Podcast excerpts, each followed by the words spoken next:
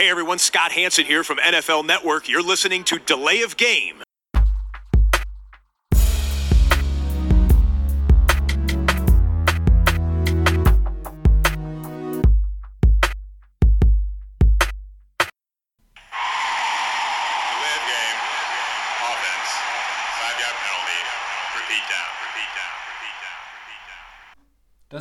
Wieder. Delay of Game, der Football Podcast, Episode 99 an diesem Dienstagabend. Wir haben ein paar technische Neuerungen und sind gespannt, wie das bei euch so ankommt, von wegen Lautstärke und Tonqualität. Deshalb, ja, wenn ihr uns über die bekannten Kanäle dann irgendwie Rückmeldung gibt, finden wir es gar nicht schlecht.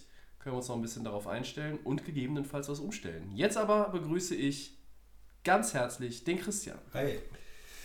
Ja, heute sind wir nur zu zweit. Der Max ist verhindert, aber er ist nächste Woche wieder da. Äh, nach der 99 kommt die 100. Ähm, aber wie jede Woche Bierfrage.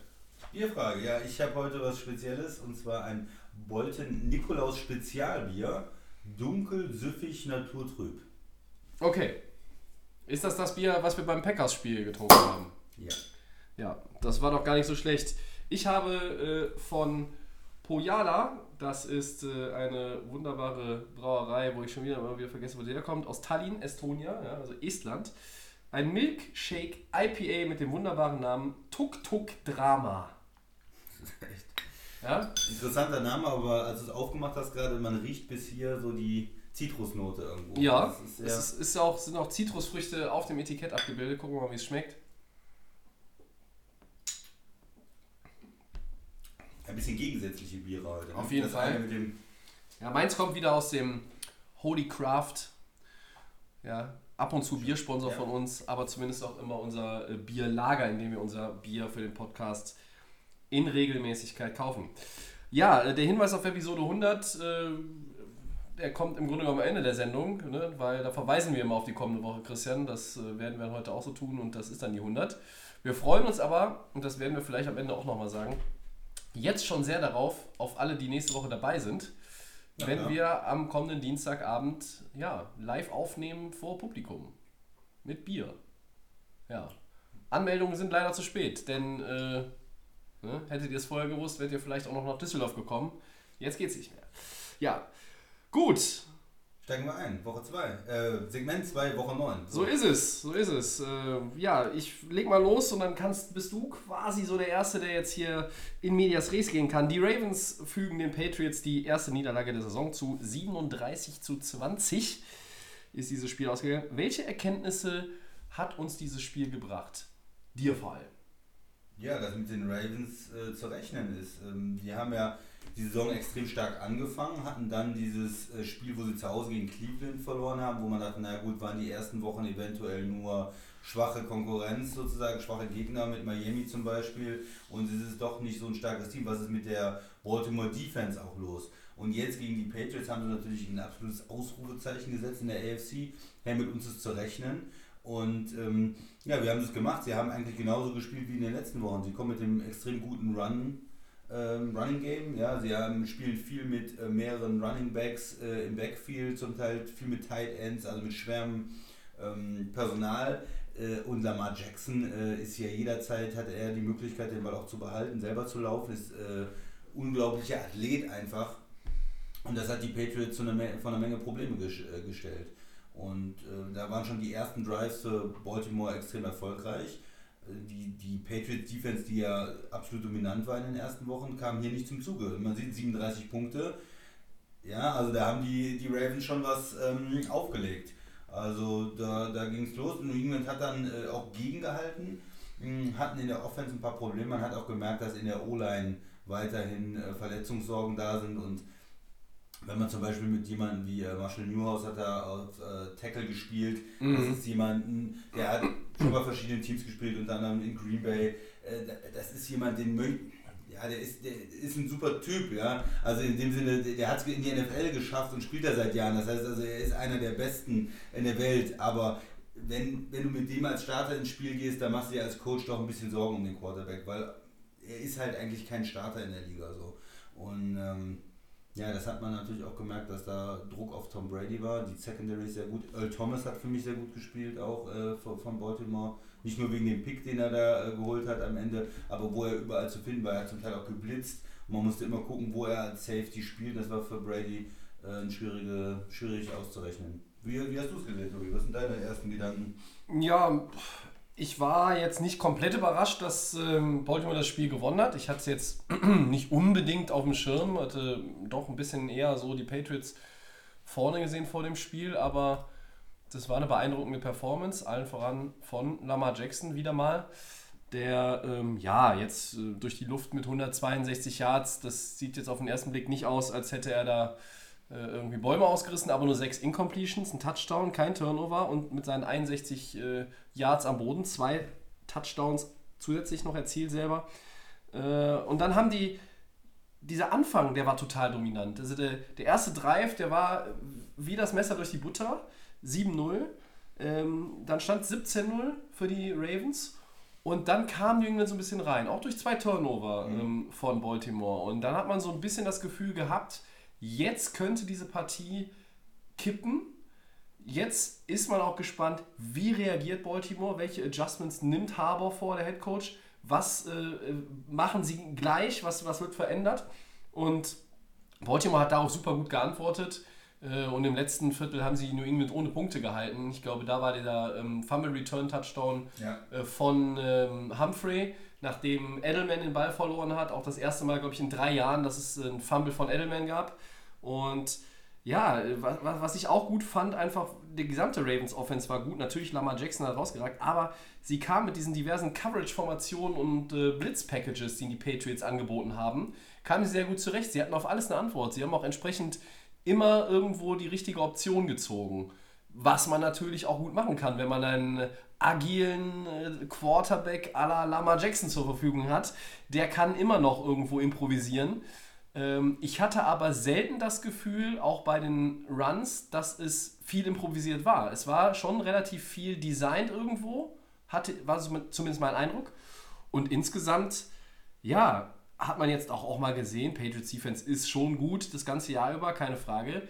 Aber das war, der erst, das war vielleicht der erste absolute Härtetest und den haben sie nicht bestanden. Das heißt jetzt nicht, dass sie Patriots Defense in den nächsten Wochen dasselbe Schicksal wieder erleiden wird, regelmäßig, und man jetzt diese Defense in die Tonne haut. Aber ähm, es war zumindest jetzt mal dieses, ja, also die waren ja schon irgendwie von allen so auf den Sockel gehoben. Ne? Also so ein bisschen übermenschliche Abwehr äh, von New England. Ich glaube, dieses Gerede können wir jetzt erst einmal beiseite schieben. Ja, es ist halt auch, äh, es hat sehr gut gepasst auf die Schwächen oder auf den Bereich, wo die äh, New England Defense einfach ein bisschen nicht so überragend ist. Ne? Also, also gegen den Lauf wusste man schon, wenn, dann kann man sie vielleicht über den Lauf knacken. Wenn, dann kann man sie, also sie haben die ganz große Stärke in der Secondary und Safety Corner. Und wenn man damit ähm, viel Base Personal spielt oder mit viel Running Backs, Tight Ends, dann müssen sie auch Linebacker und die Liner auf, auf den Platz bringen und dann, das ist nicht so ganz ihre Stärke. Also mhm. sie würden am liebsten gegen Teams spielen, die extrem über den Pass kommen ja. Äh, und, und nicht die, die so ja, spielen wie Baltimore. Und ja, Lamar Jackson, der macht es ja auch bei vielen Läufen sehr, sehr gut. Äh, er kassiert da nicht die Hits, also er läuft sehr viel, aber geht auch viel dann außen raus, clever genug. Er hat auch ein paar Läufe ähm, durch die Mitte gemacht. Er ist ja jetzt nicht äh, der, der riesigste, stabilste Spieler, da mache ich mir ein bisschen Sorgen, aber bis jetzt kann er diese ganzen Hits oder die Tackles dann auch wegstecken. Ähm, ja, sehr gut von Baltimore. Und weil er, es sind dann auch immer diese für die Defense schwer zu lesenden äh, Sachen. Er äh, im letzten Moment äh, setzt er den Running Back ein oder äh, läuft dann selber. Ne? Im letzten Moment entscheidet er sich diese Option Plays. Ähm, ja, teilweise schon so halb Richtung Line of Scrimmage und dann der Flip zurück zu Ingram, das gab es ein paar Mal genau. zu sehen und ja. Die Defender müssen ja irgendwo darauf reagieren. Genau, und der, der, wie du es machst, ist es verkehrt. Ne? Also das war äh, früher, die, die Offense erinnert mich auch ein bisschen an die äh, erfolgreiche San Francisco Offense mit Kaepernick damals, äh, ja. wo sie auch sehr viel über den Lauf gekommen sind und ähm, da habe ich auch ein paar Mal Greenberg gesehen und, und wenn die Defense da nicht ähm, sich einen sehr guten Plan überlegt, dann siehst du da als Defender unheimlich oft, gerade als Defensive End oder Outside Linebacker, blöd aus, weil du machst den Schritt zum Quarterback und der Ball ist beim Running Back oder umgekehrt, du verfolgst den Running Back und eigentlich hat der Quarterback den Ball und zum Teil läufst du da einfach ins Leere. Und ähm, da muss man sich sehr gut drauf einstellen. Ich denke, ähm, ich wäre vorsichtig, die Patriots abzuschreiben oder auch irgendwie in einem Duell mit Baltimore abzuschreiben. Äh, Bill Belichick, äh, die, die ganzen Jahre muss man so viel Respekt vor dem Mann haben, dass er vielleicht auch in so einem Spiel nicht alles zeigt. Ja. Dass er vielleicht auch sagt, okay, ich gucke mir die Ravens mal an. Nicht, Das dass, war sie das Spiel, Gedanke. nicht Ja. dass sie das Spiel nicht gewinnen wollen, aber dass vielleicht nicht alles äh, auf dem Tisch liegt und dass man sich eventuell auch ein paar Sachen für ein Playoff-Spiel ähm, an Taktiken jetzt äh, zu, ne, zurücklegt. Ähm, und wenn die Patriots die O-Line äh, ein bisschen gesünder haben, wenn sie ihr Left Tackle wieder haben, ähm, wenn sie vielleicht ähm, noch ein bisschen mehr auch Brady den, äh, die, diese, diese Connection hat mit Sanu, der ja jetzt erst getradet worden ist, dann ja, sieht das vielleicht anders aus. Und wenn Baltimore von hinten spielen muss, wenn es andersrum aussieht, wenn New England 14-0 führt und die müssen dann irgendwann auch werfen, können vielleicht nicht so viel mit dem Lauf machen, dann kann das auch ein ganz anderes Spiel sein. Also man darf jetzt nicht den Fehler machen, dass man äh, sagt, okay, wenn Baltimore jetzt äh, das nächste Mal gegen New England äh, spielt, sind die automatisch Favorit. Aber hier zu Hause mit der Führung im Rücken dann extrem viel über den Lauf gekommen, sah es einfach stark aus und lässt natürlich für Baltimore auch Richtung Playoffs hoffen. Sie sind jetzt in ihrer Division äh, erstmal sicher vorne. Pittsburgh ist ein Stück dahinter, Cleveland und, und Cincinnati sind schon fast ganz weg. Mhm. Äh, sieht sehr gut aus für die Ravens und dann äh, kann man natürlich auch in, der, in den Playoffs ähm, für Furore sorgen. Ja, die, die Erkenntnis für mich ist, dass Baltimore ähm, auf jeden Fall ein Contender ist in der AFC. Die AFC, über die wir oft reden, als die schwächere Conference. Und sie sind jetzt momentan, äh, sie haben das Top-Team der Conference geschlagen. New England bleibt das Top-Team. Nur weil sie einmal verloren haben, Ja, schreibt man ich nicht ab. so, Ich glaube, ich habe es vor ein, zwei, drei Wochen mal im Podcast gesagt. Ich habe das Gefühl, wenn New England das ein oder andere Spiel verliert, jedes Spiel, was sie verlieren in der Regu- Regular Season, macht sie nur stärker für die Playoffs. Also, ähm, wenn dieses, dieses Undefeated-Thema noch ein bisschen geblieben wäre und so, dann hätte man vielleicht irgendwo gesagt, irgendwann kommt so dieser, dieser kleine Knall und dann, dann gibt es halt mal so ein Negativerlebnis. Und das könnte dann tatsächlich auch, wenn du 15-1 gehst, was ja immer noch möglich ist, könnte dann noch das erste Playoff-Spiel sein, was du bestreiten musst nach der, Ja. nach der Bye-Week mit Homefield Advantage. Alles möglich. Ähm, ich habe immer nur mir vorgestellt, wie wäre das Spiel in Foxborough aus, äh, wie hätte das ausgesehen? Und äh, was ich jetzt schon wieder sehe, wenn das AFC Title Game ist, ist es völlig egal, wer nach New England fährt. Es wird auf jeden Fall schneien. Und im Schnee in Foxborough äh, habe ich in den letzten Jahren wenig Mannschaften gesehen, die brauchbar ausgesehen haben. Von gut oder wir gewinnen das Spiel, ganz zu schweigen. Ja? Aber meine Erkenntnis ist auf jeden Fall, ähm, einerseits für New ist ganz klar, äh, sind nicht unverwundbar. Das habe ich immer schon so ein bisschen angedeutet, obwohl sie alles gewonnen hatten bisher. Ähm, trotzdem ist das natürlich nach wie vor der absolute Top-Favorit in der AFC. Aber die Erkenntnis von mir für die Ravens ist, äh, sie können es, sie können mithalten mit diesen Patriots. Ich traue ihnen zu, die nochmal zu schlagen. Aber naja, du musst es natürlich schon einen ähnlichen Spielverlauf auch erwischen, wenn du nochmal auf die triffst dann in den Playoffs. Ne? Weil du sagst es, hinterherrennen, 14 Punkte, 17 Punkte hinten. Weiß ich nicht. Ich glaube, dann fressen die dich auf da mit der Secondary, wenn du dann irgendwie in die Werfen 1 musst, gegen ne? 1 Matchups gehst mit gegen Gilmore und McCourty, dann könnte das ganz, ganz schnell fies aussehen. Aber jetzt erstmal, Baltimore darf das, darf das genießen. Sie haben da ein Statement auch gesetzt. Äh, allen voran natürlich mal wieder Lama Jackson. Ja. Ich, sollen wir weitergehen? Gerne, gerne, gerne. Ähm, dann äh, erster Sieg für die Dolphins. 26-18 gegen die Jets. Also doch kein Tank in Miami, Tobi? Oder wie schlecht sind die Jets eigentlich? Äh, ja, es ist schade, dass der Max jetzt nicht hier ist. Der hätte jetzt wunderbar erstmal feiern können, dass seine Dolphins den ersten Saisonsieg eingestrichen haben. Wie viele noch dazukommen, steht auf einem anderen Blatt Papier. Äh, erst einmal, ja, dieses, dieses bewusste Tanken der Saison, also dieses Abschenken. Das haben sie ja immer bestritten in Miami. Ich habe sie ja hier vor einigen Wochen richtig niedergemacht für ihre dusselige Two-Point-Conversion gegen ähm, Washington wo dann Washington den ersten Sieg quasi bekommen hat, weil das ein richtig schlechtes Play war und ich quasi ihn vorgeworfen habe. Nicht nur indirekt, sondern äh, wirklich frontal, dass sie dieses Scheißplay mit Absicht ausgewählt haben und auch so ausgeführt haben, weil sie das Spiel nicht gewinnen wollten. Die wollten das Spiel nicht gewinnen. Dieses Spiel wollten sie gewinnen.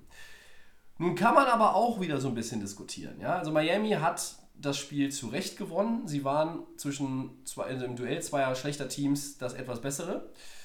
Und eigentlich war es aber ja nur das zweite Quarter, wenn man mal ehrlich ist. Da haben sie 21 Punkte gemacht, drei Touchdown-Pässe von Fitzmagic. Fitz Magic, our man. Und äh, zwei zu Preston Williams, der, wenn mich nicht alles täuscht, seine Saison aufgrund eines Kreuzbandrisses jetzt leider beenden muss. Ähm, und Devante Parker, der ja, ist ja jetzt ein ganz heißer Tipp für den Waiver Wire, liebe Fantasy-Player. Devante Parker. Ja, er ist so ein bisschen wie Don Röschen aus dem 100-jährigen Schlaf erwacht oder wie viel war es da in dem Märchen? Ich weiß es nicht.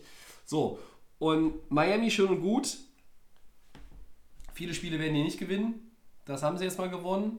Der Nummer 1-Pick ist jetzt erstmal bei Cincinnati. Die sind 0-8. Einziges Team noch ohne Niederlage. Ohne Sieg. Ohne, ohne Sieg, aber ich, ja, ja, ich wollte, was wir neulich schon mal gesagt haben, es wird keinen geben, der äh, zu 0 vorne oder zu 0 hinten die Saison beendet. Also Cincinnati und 49ers, die werden, haben wir gesagt, irgendwas wird sich da noch tun. So, aber ähm, für Miami ist es erstmal schön, es ist auch immer irgendwie die, die hart arbeiten in dieser Franchise, werden mal belohnt, das ist auch schön und gut. Äh, und die Jets, ja, keine Ahnung.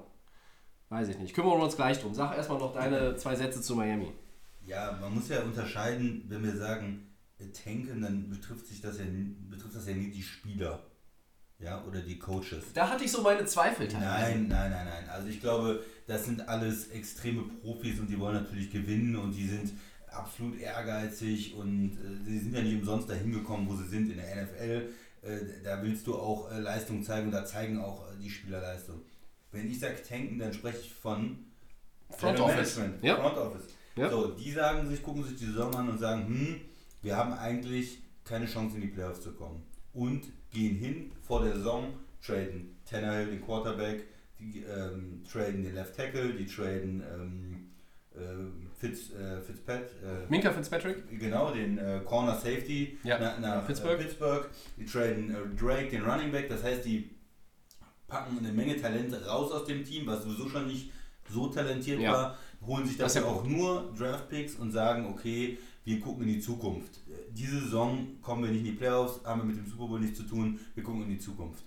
So, die Mannschaft und der Trainer, die wollen natürlich Spiele gewinnen. Und ähm, auch mit der Two-Point-Conversion, man geht da aufs Risiko, man sagt, man will gewinnen. Vielleicht auch als Trainer weiß man, ich, ich versuche hier irgendwie das Spiel noch zu gewinnen. Und jetzt auch in dem Spiel gegen die Jets holen sie ihren ersten Sieg. Ich glaube, am Ende ist es für die Dolphins vielleicht gar nicht so toll, das Spiel zu gewinnen, weil du damit ein Stück weit wegkommst vom Nummer 1 Pick. Ähm, man muss jetzt schon gucken, es sind auch an, es sind ja diese Saison extrem viele Teams schlecht eigentlich. Also in den letzten Saisons hast du mit zwei ähm, Ja. 14 dann äh, den Nummer 1 Pick gehabt oder so mit äh, zwei Siegen. Diese Saison mit Cincinnati, du hast gesagt, die haben noch gar kein Spiel gewonnen. Äh, die Jets haben erst ein Spiel gewonnen, Washington hat erst ein Spiel gewonnen. Das heißt, du hast da auch eine Menge Konkurrenz um Ja, das um sind die vier, ja. Wenn du als End, ne, Miami am Ende nur den vierten Pick hast, dann kriegst du vielleicht nicht den Quarterback, den du haben möchtest, oder musst dann wieder hochtraden. Also von daher müssen sie jetzt, äh, ich denke, der eine Sieg war okay, du willst natürlich nicht 0-16 gehen, aber äh, man muss jetzt weiter, weiter gucken. Also vom Front Office her gesehen muss man, ähm, muss man gucken. Und mit, man hat mit äh, Fitzpatrick natürlich auch einen Quarterback, der extrem variabel spielt. Der spielt manchmal sehr gut, manchmal sehr schlecht und der hat dann einfach mal drei Touchdown-Pässe im zweiten Quarter ge geworfen. Das kann dir passieren und dann kann dir passieren, dass du auf einmal Spiele gewinnst, auch mit dem Quarterback. Also der ist eigentlich, für die, wenn du die Nummer 1 Pick möchtest, ist er eigentlich fast so gut. Ja, ich, ich verstehe den Ansatz. ähm, Sollten sie wieder Rosen rausholen. ja, ich, ich glaube, ich glaube, ich glaube schon. Das, das Thema ist so ein bisschen bei Miami, dass sie sich vielleicht auch noch gar nicht, also die warten erstmal ab, die wissen, es wird ja nicht viel rausspringen dieses Jahr. Also ich glaube mal, so das höchste der Gefühle wäre 3-13. Und Und ich, du spielst ja allein nochmal gegen die Jets. ja, das ist ja schon eben, das ist ja schon die Gefahr eines Sieges. Ja? Ja, genau. Äh, 3-13 scheint mir so ein bisschen ähm, der, der Deckenbalken zu sein. Ja? Äh, 1-15 wäre jetzt schon der Fußboden. Ja. Und dazwischen gibt es nur noch 2-14. Und ich glaube, dass du mit 3-13 den vierten Pick sicher hast, weil wir nur über diese vier Teams reden. Bengals, Jets, Dolphins und dann in der NFC die Redskins. Atlanta haben wir noch vergessen. Ja, das stimmt. Die sind aktuell auch auf diesem, äh, auf diesem Faden, aber ähm, auch wenn die noch zweimal gegen die Saints ran müssen, ich glaube, die finden vielleicht noch irgendwo. Ja, aber drei Siege, finden die noch Ja, drei. Siege, ich weiß. Ja, hast recht, okay. Ryan, ja. Gut, dass du sagst, wir wollen Atlanta nicht unterschlagen, sind es vielleicht die fünf, aber du musst ja irgendwo auch jetzt mal äh, bei, bei, den, bei den vier, ich sag mal, üblichen Verdächtigen, wollte ich jetzt eigentlich mal bleiben. Aber nehmen wir Atlanta mit rein. Wenn die Jets am Ende nur den vierten oder fünften Pick haben, kann es auch durchaus sein, dass sie darüber gar nicht so traurig sind, weil Die Jets oder die äh, Dolphins? die Dolphins, Entschuldigung, zu den, zu den Jets kommen wir ja gleich noch. Den, die Dolphins meine ich natürlich. Denn es wird gemunkelt, dass Miami auch darüber nachdenkt, vielleicht erst 2021 einen Quarterback im Draft zu ziehen.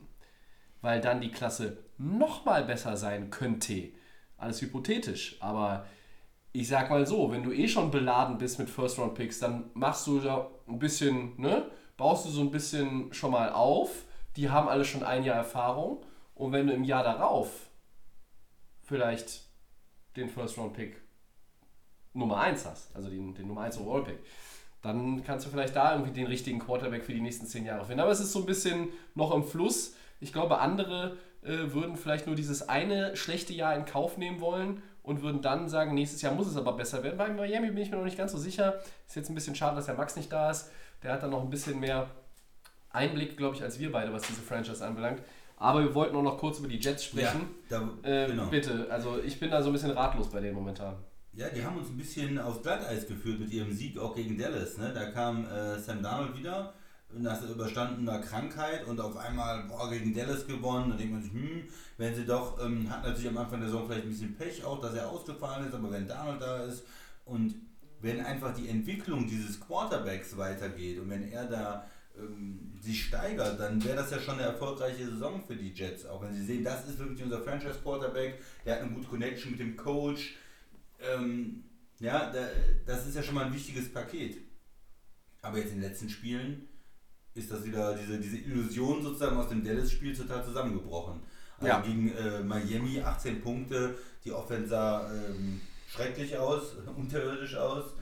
Ähm, ja, und man hat jetzt äh, noch Spiele gegen, ähm, gegen Buffalo auch nochmal, äh, die eine gute Defense haben. Und ich, weiß nicht, also die Jets, denen äh, traue ich eigentlich nicht mehr so viel zu diese Saison, weil bis jetzt, was sie gezeigt haben, das reicht einfach nicht. Und äh, da wird man sich wahrscheinlich nach der Saison auch eine Frage stellen, was machen wir mit dem Coach? Weil Talent ist eigentlich da, man hat viel investiert in der äh, Offseason auch Ja, und rausgekommen ist leider wenig. also ich glaube, dass wir in der... Coaching Ja, das ist ne? richtig. Wir haben in der Vergangenheit häufig gesehen, dass, dass Coaches, die im ersten Jahr eine schlechte Bilanz hatten, immer noch eine Bewährungschance bekommen haben fürs zweite Jahr. Und das könnte ich mir bei Adam Gaze auch vorstellen. Bei den Jets habe ich so ein bisschen das Gefühl, dass insgesamt die Chemie nicht stimmt in dem Team. Das liegt einerseits daran, äh, dass vermeintliche Leader wie CJ Mosley wochenlang schon im Krankenlager verbringen. Das ist super schade, Das weil ist- er hat im ersten Spiel richtig gut Ja, und das ist ne, auch, am ein, ist auch ein guter Spieler einfach. Das wissen wir ja aus der letzten Saison in Baltimore. Und Le'Veon Bell kommt überhaupt nicht richtig in, in Flow. Sam Darnold hast du angesprochen. Äh, ja, das Coaching passt irgendwie auch nicht. Und ich meine, was man den Jets irgendwo zugute halten darf, wenn man das denn möchte, die Niederlagen, die sie kassiert haben, da waren dann Niederlagen gegen New England zweimal, gegen Buffalo, Philly und Jacksonville. Das sind fünf Teams, die durchaus, äh, Entschuldigung, das sind vier Teams, fünf Niederlagen gegen vier Teams, die durchaus brauchbar sind. Andererseits wiederum kann man natürlich auch sagen, warum hat eigentlich Dallas gegen dieses Jets-Team verloren? Unvorstellbar. Aber so ist das halt. Es ist die NFL. Wenn du an einem Tag mal irgendwo nur 80, 85 Prozent abrufst, dann ist das auch gegen schlechte Teams zu wenig. So erging es den Cowboys dann letztlich gegen die Jets. Aber bei den Jets ist es einfach so, das meine ich nämlich eben damit, Miami hat vielleicht ein zweites Jahr, was schlecht ist, nochmal in Kauf äh, schon genommen, äh, so im, im Hinterstübchen. Und bei den Jets ist es so, die haben ihren vermeintlichen Franchise-Quarterback, die haben Le'Veon Bell, die haben ihren äh, äh, ihr Centerpiece in der Defense. Die kriegen natürlich aufgrund der jetzt schon drohenden Katastrophensaison wieder einen Top-5-Pick nächste Saison. Ja, du kannst auch nochmal irgendwie nachlegen, aber da ist ja irgendwie schon mehr vorhanden als in Miami. Der Ansatz ist ja auch ein anderer. Ja. Und ich verstehe ehrlich gesagt nicht, was da los ist. Die Jets sind aktuell für mich äh, destructive in der Rang Rangliste der Most Destructive Teams, äh, Self-Destructive, vor allen Dingen sind sie die Nummer 2. Zu der Nummer 1 kommen wir später noch. Ja, aber ich muss mich nochmal korrigieren. Also ich habe eben gesagt, ja, sie hat, ich glaube nicht, dass sie noch viel erreichen, wenn die spielen nochmal gegen Der. Schedule ist nicht mehr ganz so schrecklich jetzt in der zweiten Ich lese Hälfte. immer die Gegner vor. Giants ist, ist das nächste Spiel. Das kann man gewinnen, die sind auch nicht besonders stark. Redskins, auch nicht besonders stark. Raiders, okay, die spielen im Moment ganz gut. Bengals, äh, das ist auch eine Möglichkeit, noch einen Sieg zu holen. Nochmal gegen die Dolphins. Also sind schon vier Spiele, ähm, wo man zumindest auch was machen kann und was machen muss als Jets. Also da muss man jetzt äh, irgendwie die zweite Hälfte der Saison eigentlich nochmal ein bisschen was zeigen. Ich gehe auch Da davon aus, dass sie das nicht irgendwie schleifen lassen. ne? Sie wollen irgendwie versuchen, noch das Bestmögliche rauszuholen. Müssen sie. Da kommen noch Spiele in, in äh, Baltimore, in Buffalo und gegen die Steelers. Das wird wahrscheinlich alles ein bisschen schwieriger sein, aber diese, die, die Mannschaft, die ich jetzt genannt habe, Ja. da kann man und muss man eigentlich auch mal zwei, drei Siege noch holen.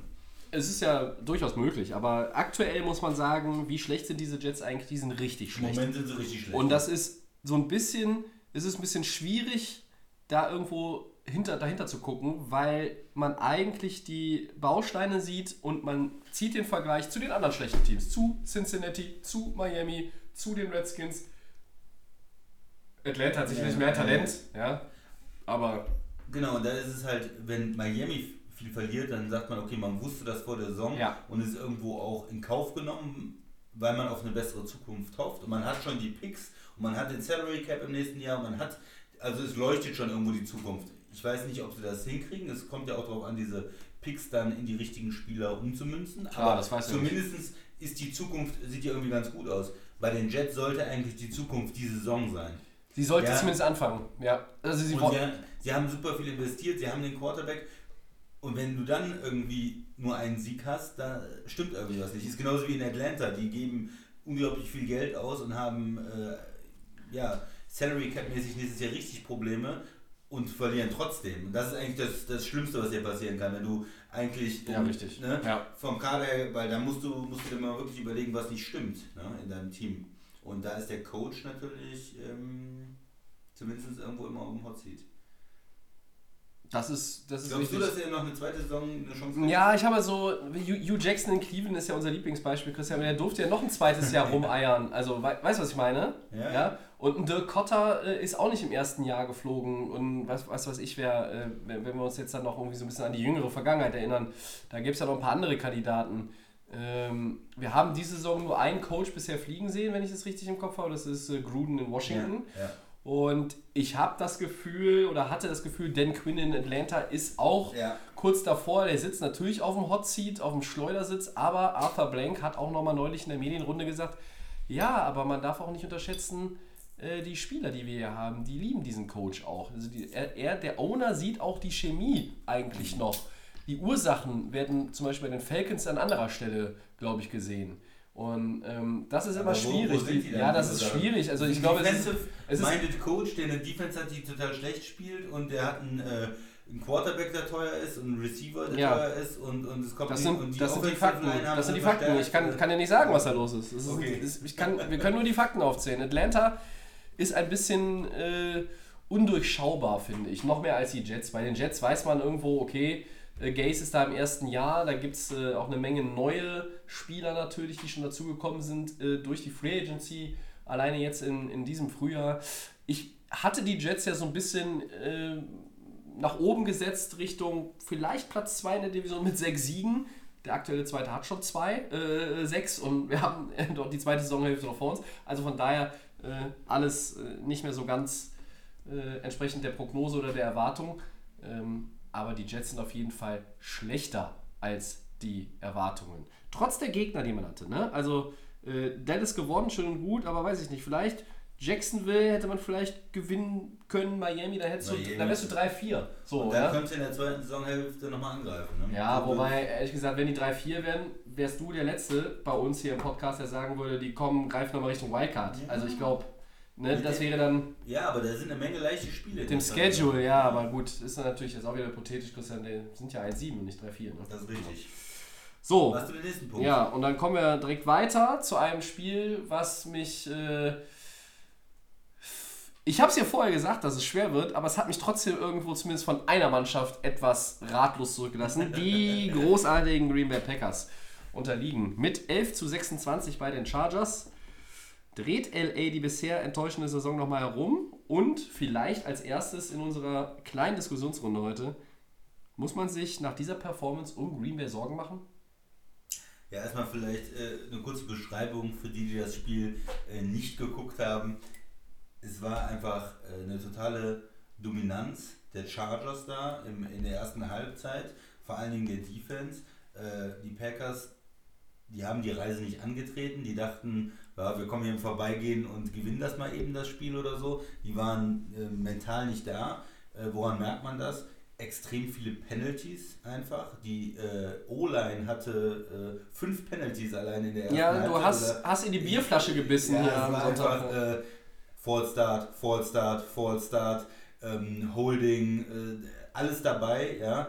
Ähm, Block in the Back von einem Receiver und all so ein Quatsch. Also die haben einfach ähm, sloppy Football gespielt, die waren Ja. nicht richtig da und haben da nichts entgegengesetzt. Und äh, wenn man dann in schwierigen Situationen war, also Dritter und Lang, dann haben auch die äh, Pass Rusher der Chargers, äh, Joey Bosa und, und Ingram dominiert. Beide hatten 1,56. Und haben äh, die, die richtig Alarm bei, gemacht. beide Tackles, also Bulaga und ähm, Bakiari, die gut sind eigentlich, haben die erstmal zum Frühstück verspeist. Also da Ja. war wenig Gegenwehr, die hatten richtig Probleme. Und wenn du in der Offense äh, Penalties hast, wenn du dann äh, Sex kassierst, da kann überhaupt nichts ans Laufen. Und äh, die, Balti ähm, die Chargers hatten extrem lange methodische Drives in der ersten Halbzeit. Die haben die nur mit Goals ja, abgeschlossen. das hielt ja Green Bay eigentlich im Spiel in der ersten Da hatte Hälfte. man auch so ne? das Gefühl, hm, wenn man, da muss man eigentlich auch Touchdowns machen. Ja. Ähm, aber das ging einfach in der zweiten Hälfte. Im Prinzip ging es ja so weiter. Lange Drives von LA, die haben dann auch Touchdowns äh, hinterher erzielt und äh, viele Field Goals ja gehabt und haben sich dann diese, diese, diesen Vorsprung immer weiter rausgearbeitet und Green Bay ist eigentlich nicht mehr ins Spiel gekommen, mehr oder weniger. Da, man hat am Ende dann nochmal was versucht, aber da läuft ja schon die Zeit weg und im Prinzip ähm, kein gutes Spiel von, von der ganzen Offense nicht. Und die Defense, die war jetzt nicht grausam schlecht. In der Red Zone war die ganz gut in der ersten Mhm. Halbzeit, aber auch viel abgegeben, viel Yards abgegeben und konnten dann keine Ja, Turnover erzwingen. genau, es ging, Ja. auch, es ging auch einfach zu Flux übers Feld für die Chargers. Ja, ne? Die Chargers waren in Control. Ja, Spiel. ganze Zeit. Und Ja. äh, das ist eigentlich ähm, das, was man. Also die Chargers haben gespielt wie das Team, was man von der letzten Saison erwartet hat. Mit diesen dominanten Ja. äh, Rushern, mit, einer, mit einem guten Plan, mit einem Quarterback, der keine Fehler macht, äh, mit Phil Rivers, ja, der wirklich auch gut gespielt hat. Und ähm, ja, mit, mit guten äh, Rushern, Eckler und äh, Gordon. Ja, Ja, das war, das sah sehr gut aus für die Chargers. Und ich, ähm, um jetzt auf den ersten Teil der Frage zu kommen, dreht LA diese, diese enttäuschende Saison noch um. Ähm, der Sascha hatte ja zwischendurch auch mal geschrieben als Chargers-Fan, die Saison ist vorbei. Und ich habe das hier im Podcast auch gesagt. Die Saison ist vorbei für die Chargers. Ich glaube, ja da war die, war, die, war die Odds, ne? Wie viel äh, Prozent? 0% und, oder ja, ja, sowas, 0% ne? gesagt. Und jetzt sind sie auf einmal wieder drin, weil sie spielen in der AFC und das ist ein Team. Kuckuck, da sind wir wieder. In Ja. äh, die sind, das sind Veteranen, die waren letztes Jahr in der Playoffs. Man traut dir dazu, jetzt auch eine, eine Streak zu haben. Und äh, wenn man jetzt ein bisschen Glück hatten sie ja gegen Chicago, dass die das Field nicht getroffen haben. Und dann wachst du vielleicht nochmal auf und denkst dir, Mensch, wir, wir packen, äh, packen jetzt die Gelegenheit beim Shop, wir schlagen Green Bay zu Hause und dann kommt man vielleicht nochmal rein. Und ich sehe es nicht als unmöglich, dass die Chargers doch noch irgendwie ähm, ja, die Saison noch umdrehen und irgendwie reinkommen, weil es ist ja mit 9-7 vielleicht möglich in der AFC. Richtig. Ähm, ja. Kurz zu Green Bay, weil da, das kann ich wirklich äh, kurz machen. Die ähm, Green Bay-Analyse hast du ja eigentlich schon sehr treffend durchgeführt. Ähm, was ist mir, ja, also Rogers 161 Passyards, Aaron Jones 30 Rushing Yards, die vermeidbaren Strafen hast du angesprochen und 2 von 10 bei Third Down. Äh, nee, damit gewinnst du kein Auswärtsspiel. Aber äh, ich mache mir keine Sorgen um die Packers in dem Sinne, weil sie sind 7-2. Sie profitierten natürlich auch davon, dass die Vikings in Kansas City verloren haben und nicht gleichgezogen haben. Ja. Packers sind 7-2, Vikings 6-3 in der Division. Und Packers haben den direkten Vergleich bisher erstmal auf ihrer Seite. Das heißt, es ist quasi ein Siegvorsprung plus X, plus direkter Vergleich. Das ist alles nicht so schrecklich. Und ich würde mir um die Packers Sorgen machen. Man kann mal einen schlechten Tag haben. Ähm, man darf sich aber Sorgen nach einem schlechten Tag machen, wenn das jetzt, ich sag jetzt mal, gegen Tampa Bay oder Arizona gewesen wäre. Ja? Aber wenn ich gegen die Chargers spiele, egal welche, was sie für einen, für einen Rekord haben vor dem Spiel, ich aber weiß, was du nämlich gesagt hast, was das für ein Team eigentlich ist oder sein kann oder sein müsste, dann ist es okay. Dann, dann muss ich sagen, okay, das, das passiert, abgehakt. Ja? Das war wie, wie mit den Rams. Ja? Also da habe ich, auch, hab ich auch gedacht, okay, du verlierst dieses Spiel gegen, äh, die erste Niederlage gegen Tampa Bay, ne? Äh, äh, okay, da 55 Punkte abgegeben, Katastrophentag, am nächsten Mal wird es besser. So, dann verlieren sie gegen die Seahawks, dann kommen sie gegen die Niners, drei Spiele, Slump. So. Und bei den Packers sehe ich das jetzt nicht unbedingt, dass das passiert. Die spielen jetzt gegen Carolina, schweres Spiel.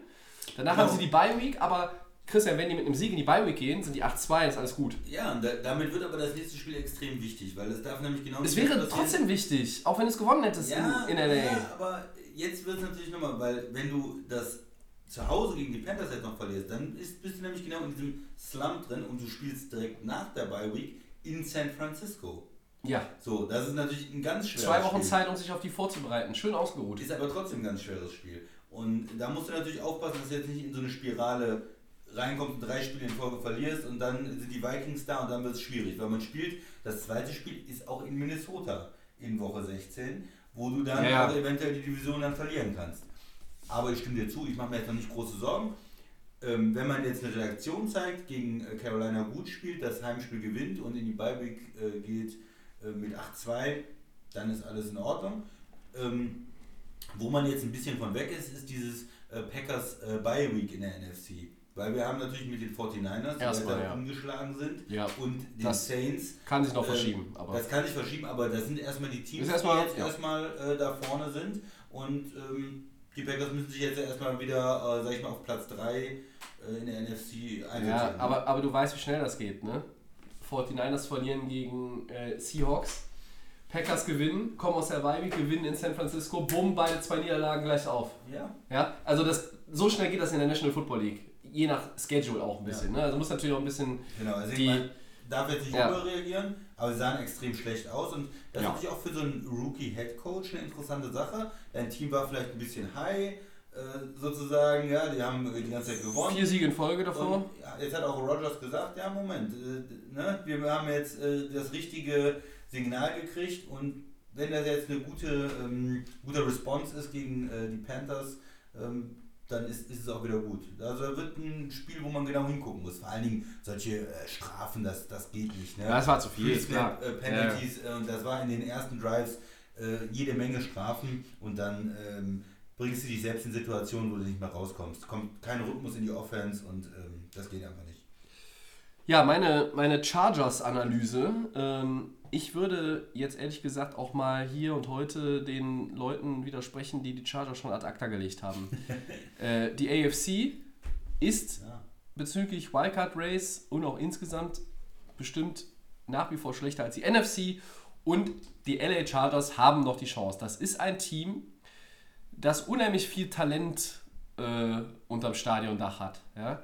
Das fängt beim Quarterback an, das geht weiter mit dem Left Tackle Russell Okung, der ist wieder da, war der wichtig, kommt jetzt in den Rhythmus. Das wichtig, geht ja. weiter mit dem Running Back Melvin Gordon, der ist vielleicht nur noch bis zum Ende der Saison da und geht dann woanders hin, aber das ist ja Latte. Der ist da, der spielt jetzt wieder nach dem Holdout, der kommt jetzt auch in den Rhythmus. 109 Scrimmage Yards, zwei Touchdowns.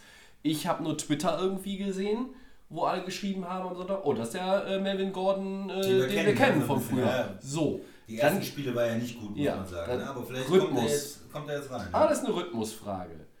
Dann geht es weiter in der Defense. Joey Bosa, Melvin Ingram, das sind zwei absolute Tiere Ja. im besten Wortsinne Ja. äh, gemeint. Und je nachdem, wie die Saison verläuft, wird Dervin James, der verletzte Star Safety, auch nochmal reaktiviert. Der ist ja nicht komplett weg vom Fenster. Der kommt, kann in Woche 12, 13 vielleicht zurückkommen. Vielleicht hilft er auch nochmal so ein bisschen, so als Energizer. Also hier das Team, was ich hier heute wieder äh, trage, die haben auch einen neuen äh, Cornerback bekommen. Der scheint auch so ein bisschen Energizer gewesen zu sein. Ja? Ihr merkt übrigens schon, also nächste Woche bin ich wieder voll auf dem Rams-Trip, wenn sie in Pittsburgh gewinnen, aber auch nur da. Ähm, so, und da kommt noch mal ein bisschen was zurück. Kam jetzt schon was zurück, es kommt noch mehr zurück. Und ich sag mal so, wenn du so viel Pech hattest wie in den ersten Wochen der Saison wie die Chargers und auch so viel Unvermögen selber bei den Spielen, aber das Verletzungspech und auch die Dusseligkeit bei den Spielen. Ja, in, der, in der Häufigkeit kann das in der zweiten Saisonhälfte eigentlich nicht so weitergehen, wenn du so viel Talent hast. Das wäre sehr unnormal. Ja? Und deshalb glaube ich, die Chargers sind noch absolut drin. Zweiter Sieg in Folge. Chicago war ein Wurstelsieg. Green Bay war ein souveräner Sieg. Und die Wildcard-Plätze sind in Reichweite. Die kommenden Gegner in Oakland gegen Kansas City, in Denver, in Jacksonville, gegen Minnesota, gegen Oakland und in Kansas City. 9-7 sehe ich durchaus. Aber ich glaube, für dieses 9-7 muss man vielleicht auch mal ein Spiel von zwei gegen Kansas City gewinnen. Aber wem in der AFC traue ich das zu, äh, gegen Kansas City zu gewinnen, wenn Mahomes zurückkommt?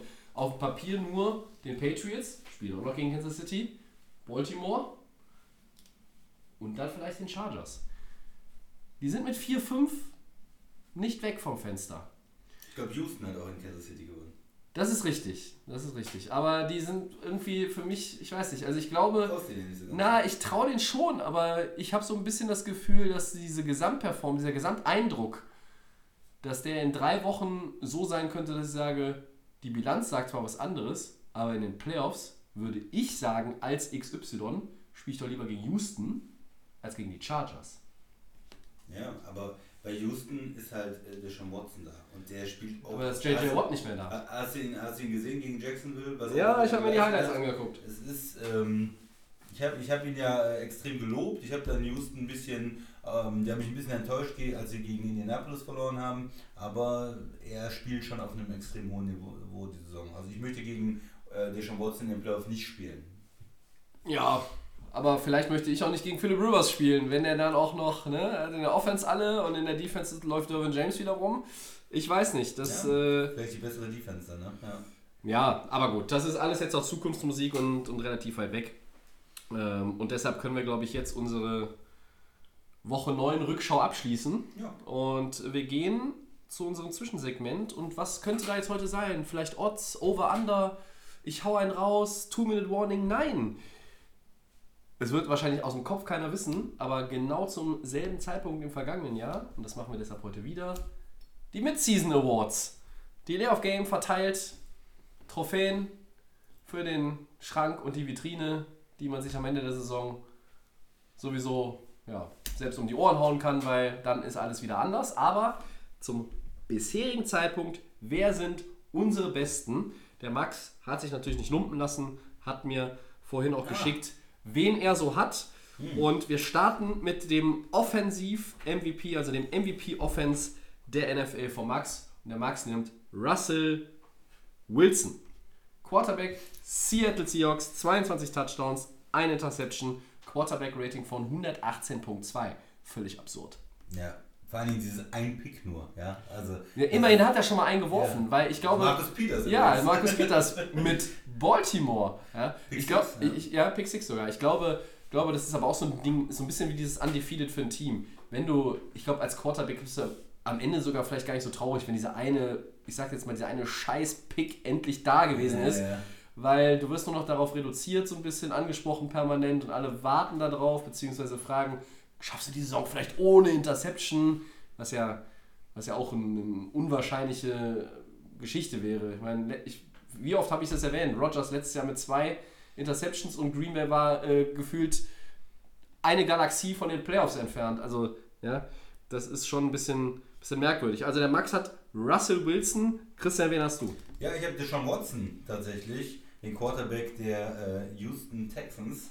Ähm, ja, der spielt einfach äh, wahnsinnig gut ähm, dieses Jahr und ja, der hat fünf Picks schon, okay, 18 Inter äh, Touchdowns, fünf Picks, aber äh, 2400 Yards, auch ein Rating über 100 und ähm, für mich, er macht da halt ähm, extrem viel, auch mit seiner Beweglichkeit. Er hat für mich die meisten Plays äh, dieses Jahr, wo ich sage, das geht doch eigentlich gar nicht. Also er ist halb gesackt, Ja, hat schon irgendwie einen am Bein hängen und findet noch einen Receiver.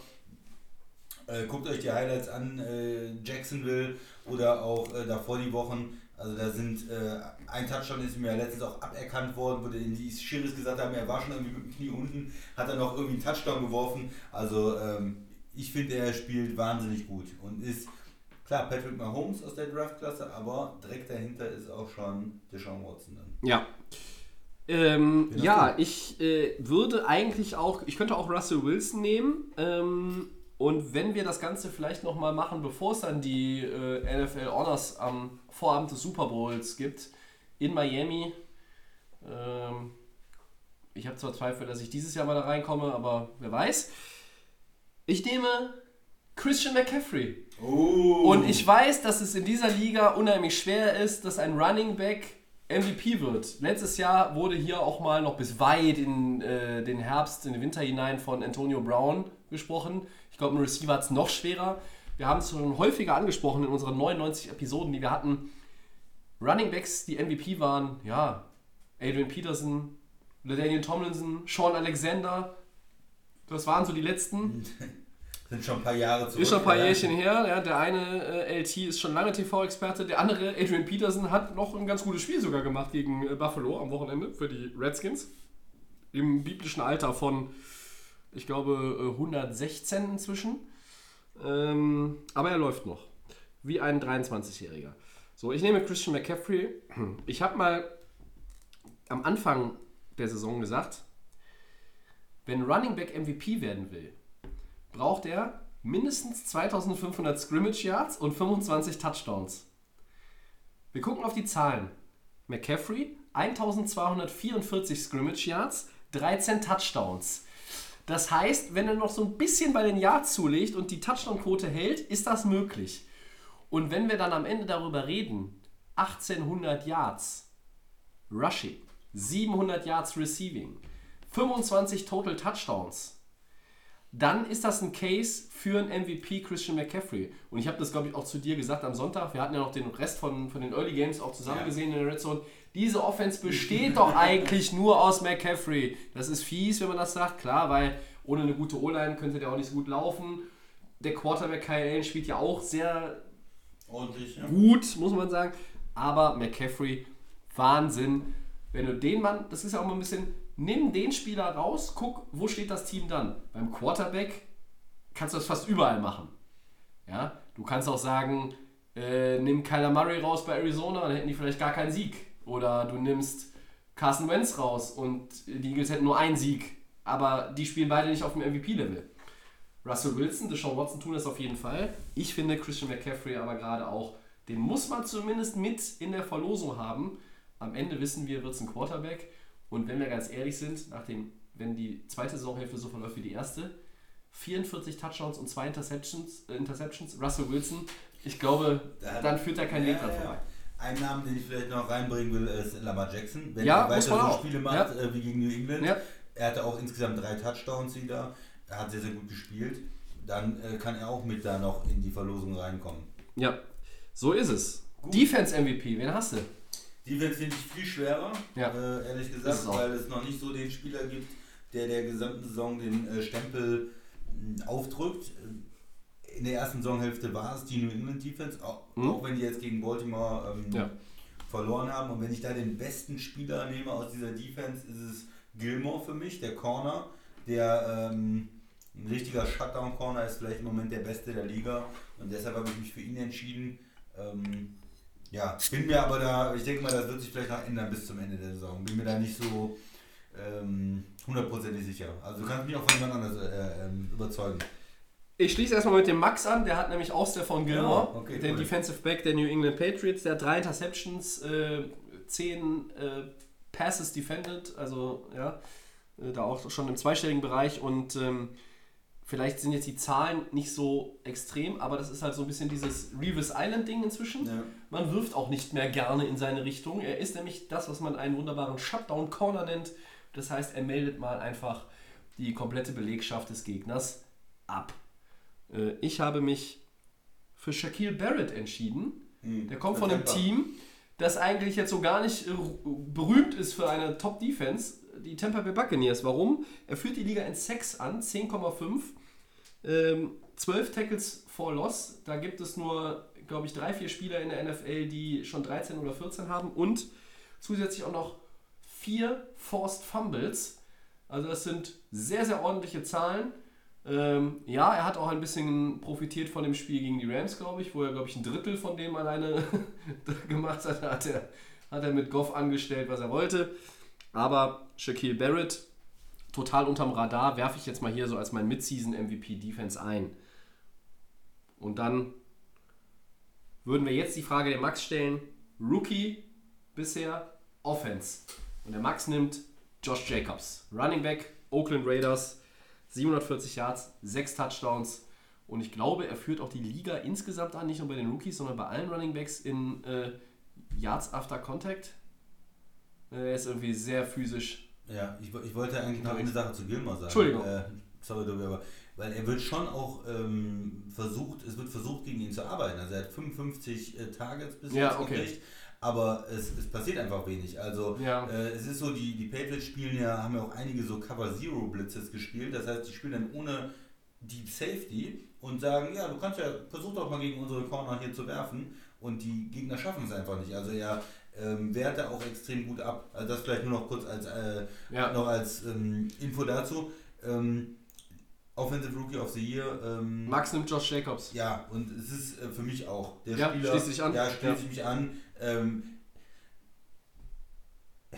vom Value her war der Pick vielleicht, man sagt immer äh, Running Back in der ersten Runde, hm, hm, hm, Oakland, naja, auch diese Investition in die O-Line, sie haben ja extrem viel für ihren Right Tackle bezahlt, der vor den Patriots gespielt hat, ähm, Brown. Ja. Ähm, aber es läuft. Und wenn es läuft, dann war es die richtige Entscheidung. Ja? Die O-Line ist dominant, das Running Game läuft, Jacobs ähm, liefert, sage ich einfach mal. Er produziert ohne Ende und damit war es dann auch ein ordentlicher oder guter Pick. Ob das in vier, fünf Jahren immer noch gut ist, ob er einen zweiten Vertrag kriegt in Oakland, weiß ich im Moment nicht.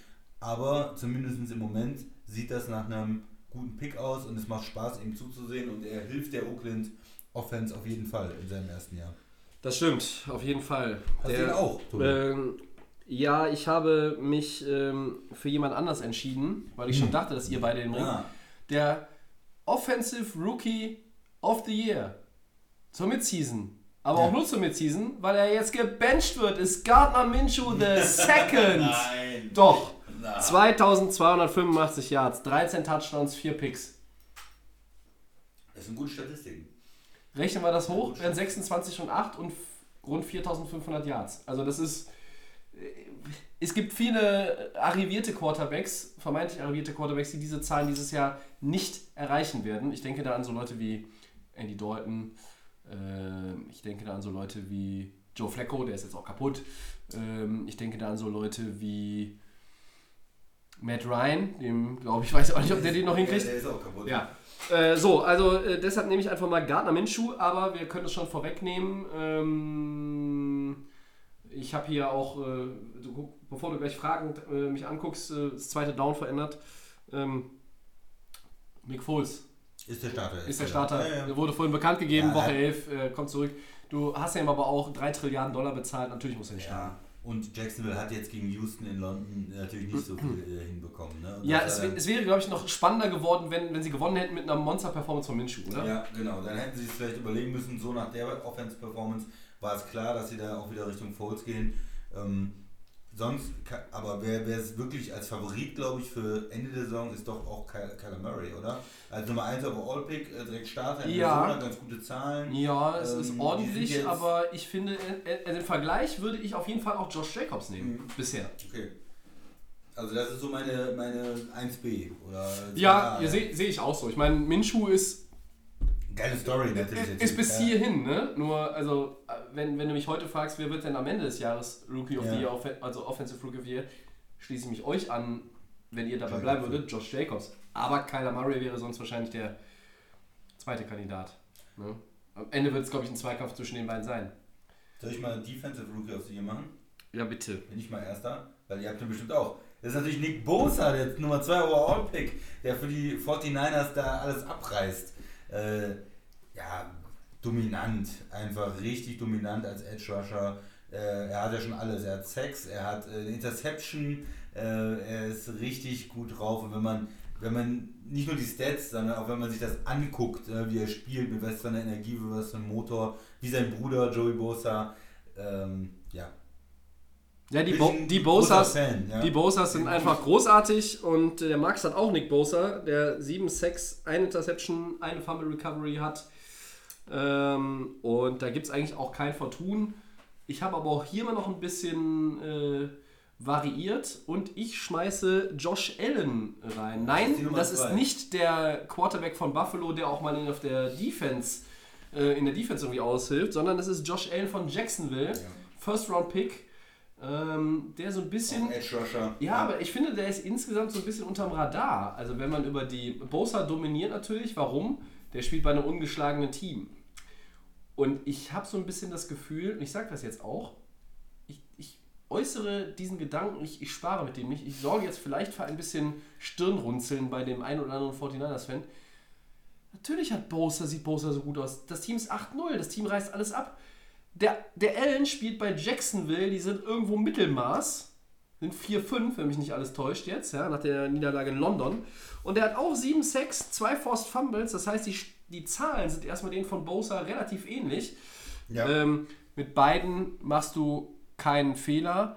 Am Ende der Saison wird es aber darauf hinauslaufen, dass Nick Bosa der Defensive Rookie of the Year wird. Da bin ich mir auch relativ sicher. Und es würde irgendwie zur NFL passen, wenn der Nummer 1 und der Nummer 2 Overall Pick die Awards abräumen. Bosa und der eben erwähnte Kyler Murray.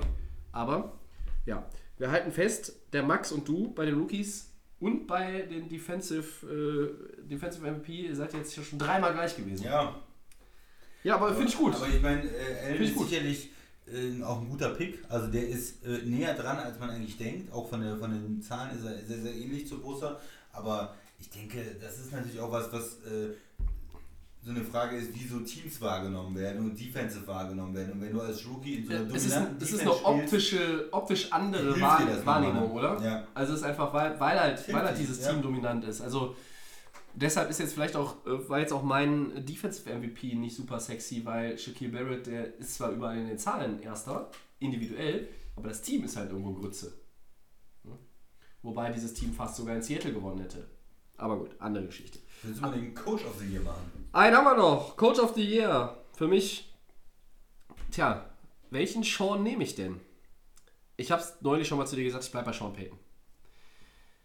Breeze fällt aus. Du spielst mit Teddy Bridgewater, den ich hier in den ersten 80 Ausgaben vom Podcast bei jeder Gelegenheit äh, gedammt habe. Und jetzt habe ich gesagt, die gewinnen drei Spiele mit dem und die gewinnen einfach alles mit dem. Jetzt kommt Breeze zurück, gewinnt weiter, 7-1, Bye Week, Atlanta. Also die Division geht an New Orleans. Und was Sean Payton da macht, äh, und er hält auch irgendwo, und das ist vielleicht ja auch nochmal so, ein- so, so ein Effekt, er hält auch diesen ganzen, jede, jede, jedes Team, jeder Kader von 53 Mann ist ja auch irgendwo ein Zirkus. Bei allen Teams.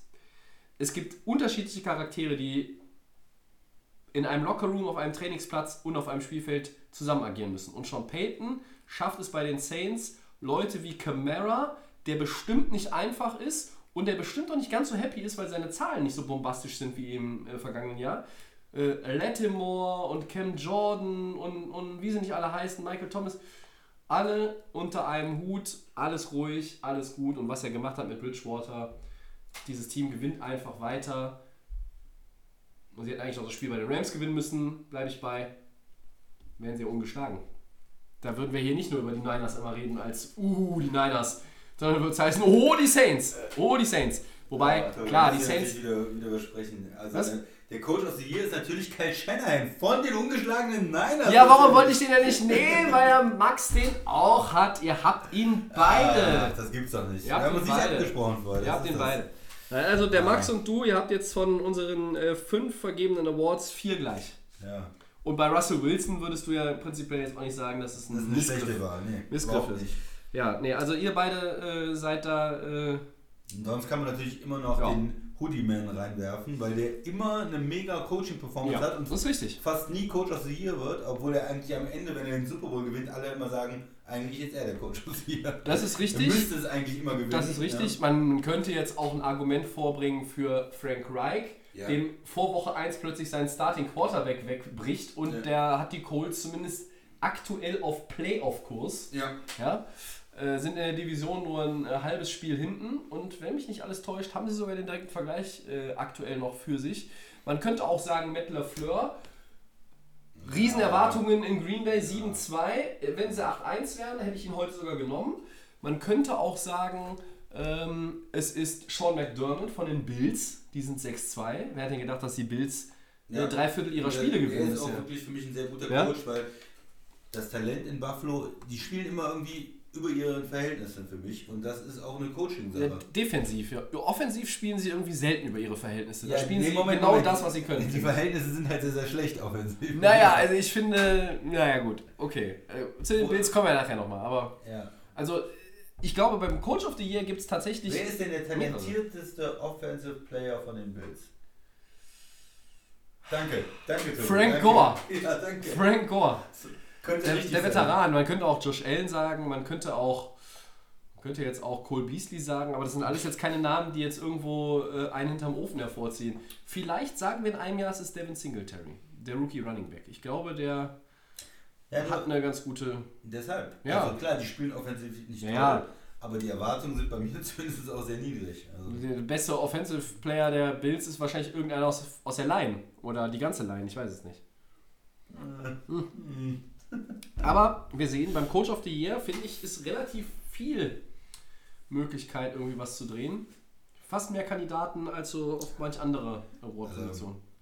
ein Team, was noch keine Niederlage kassiert hat äh, bis zur Hälfte der Saison, da muss der Coach einfach auch ein bisschen Liebe und Respekt bekommen. Ja, es ist, es, ist, es ist doch hinfällig. Es ist doch hinfällig.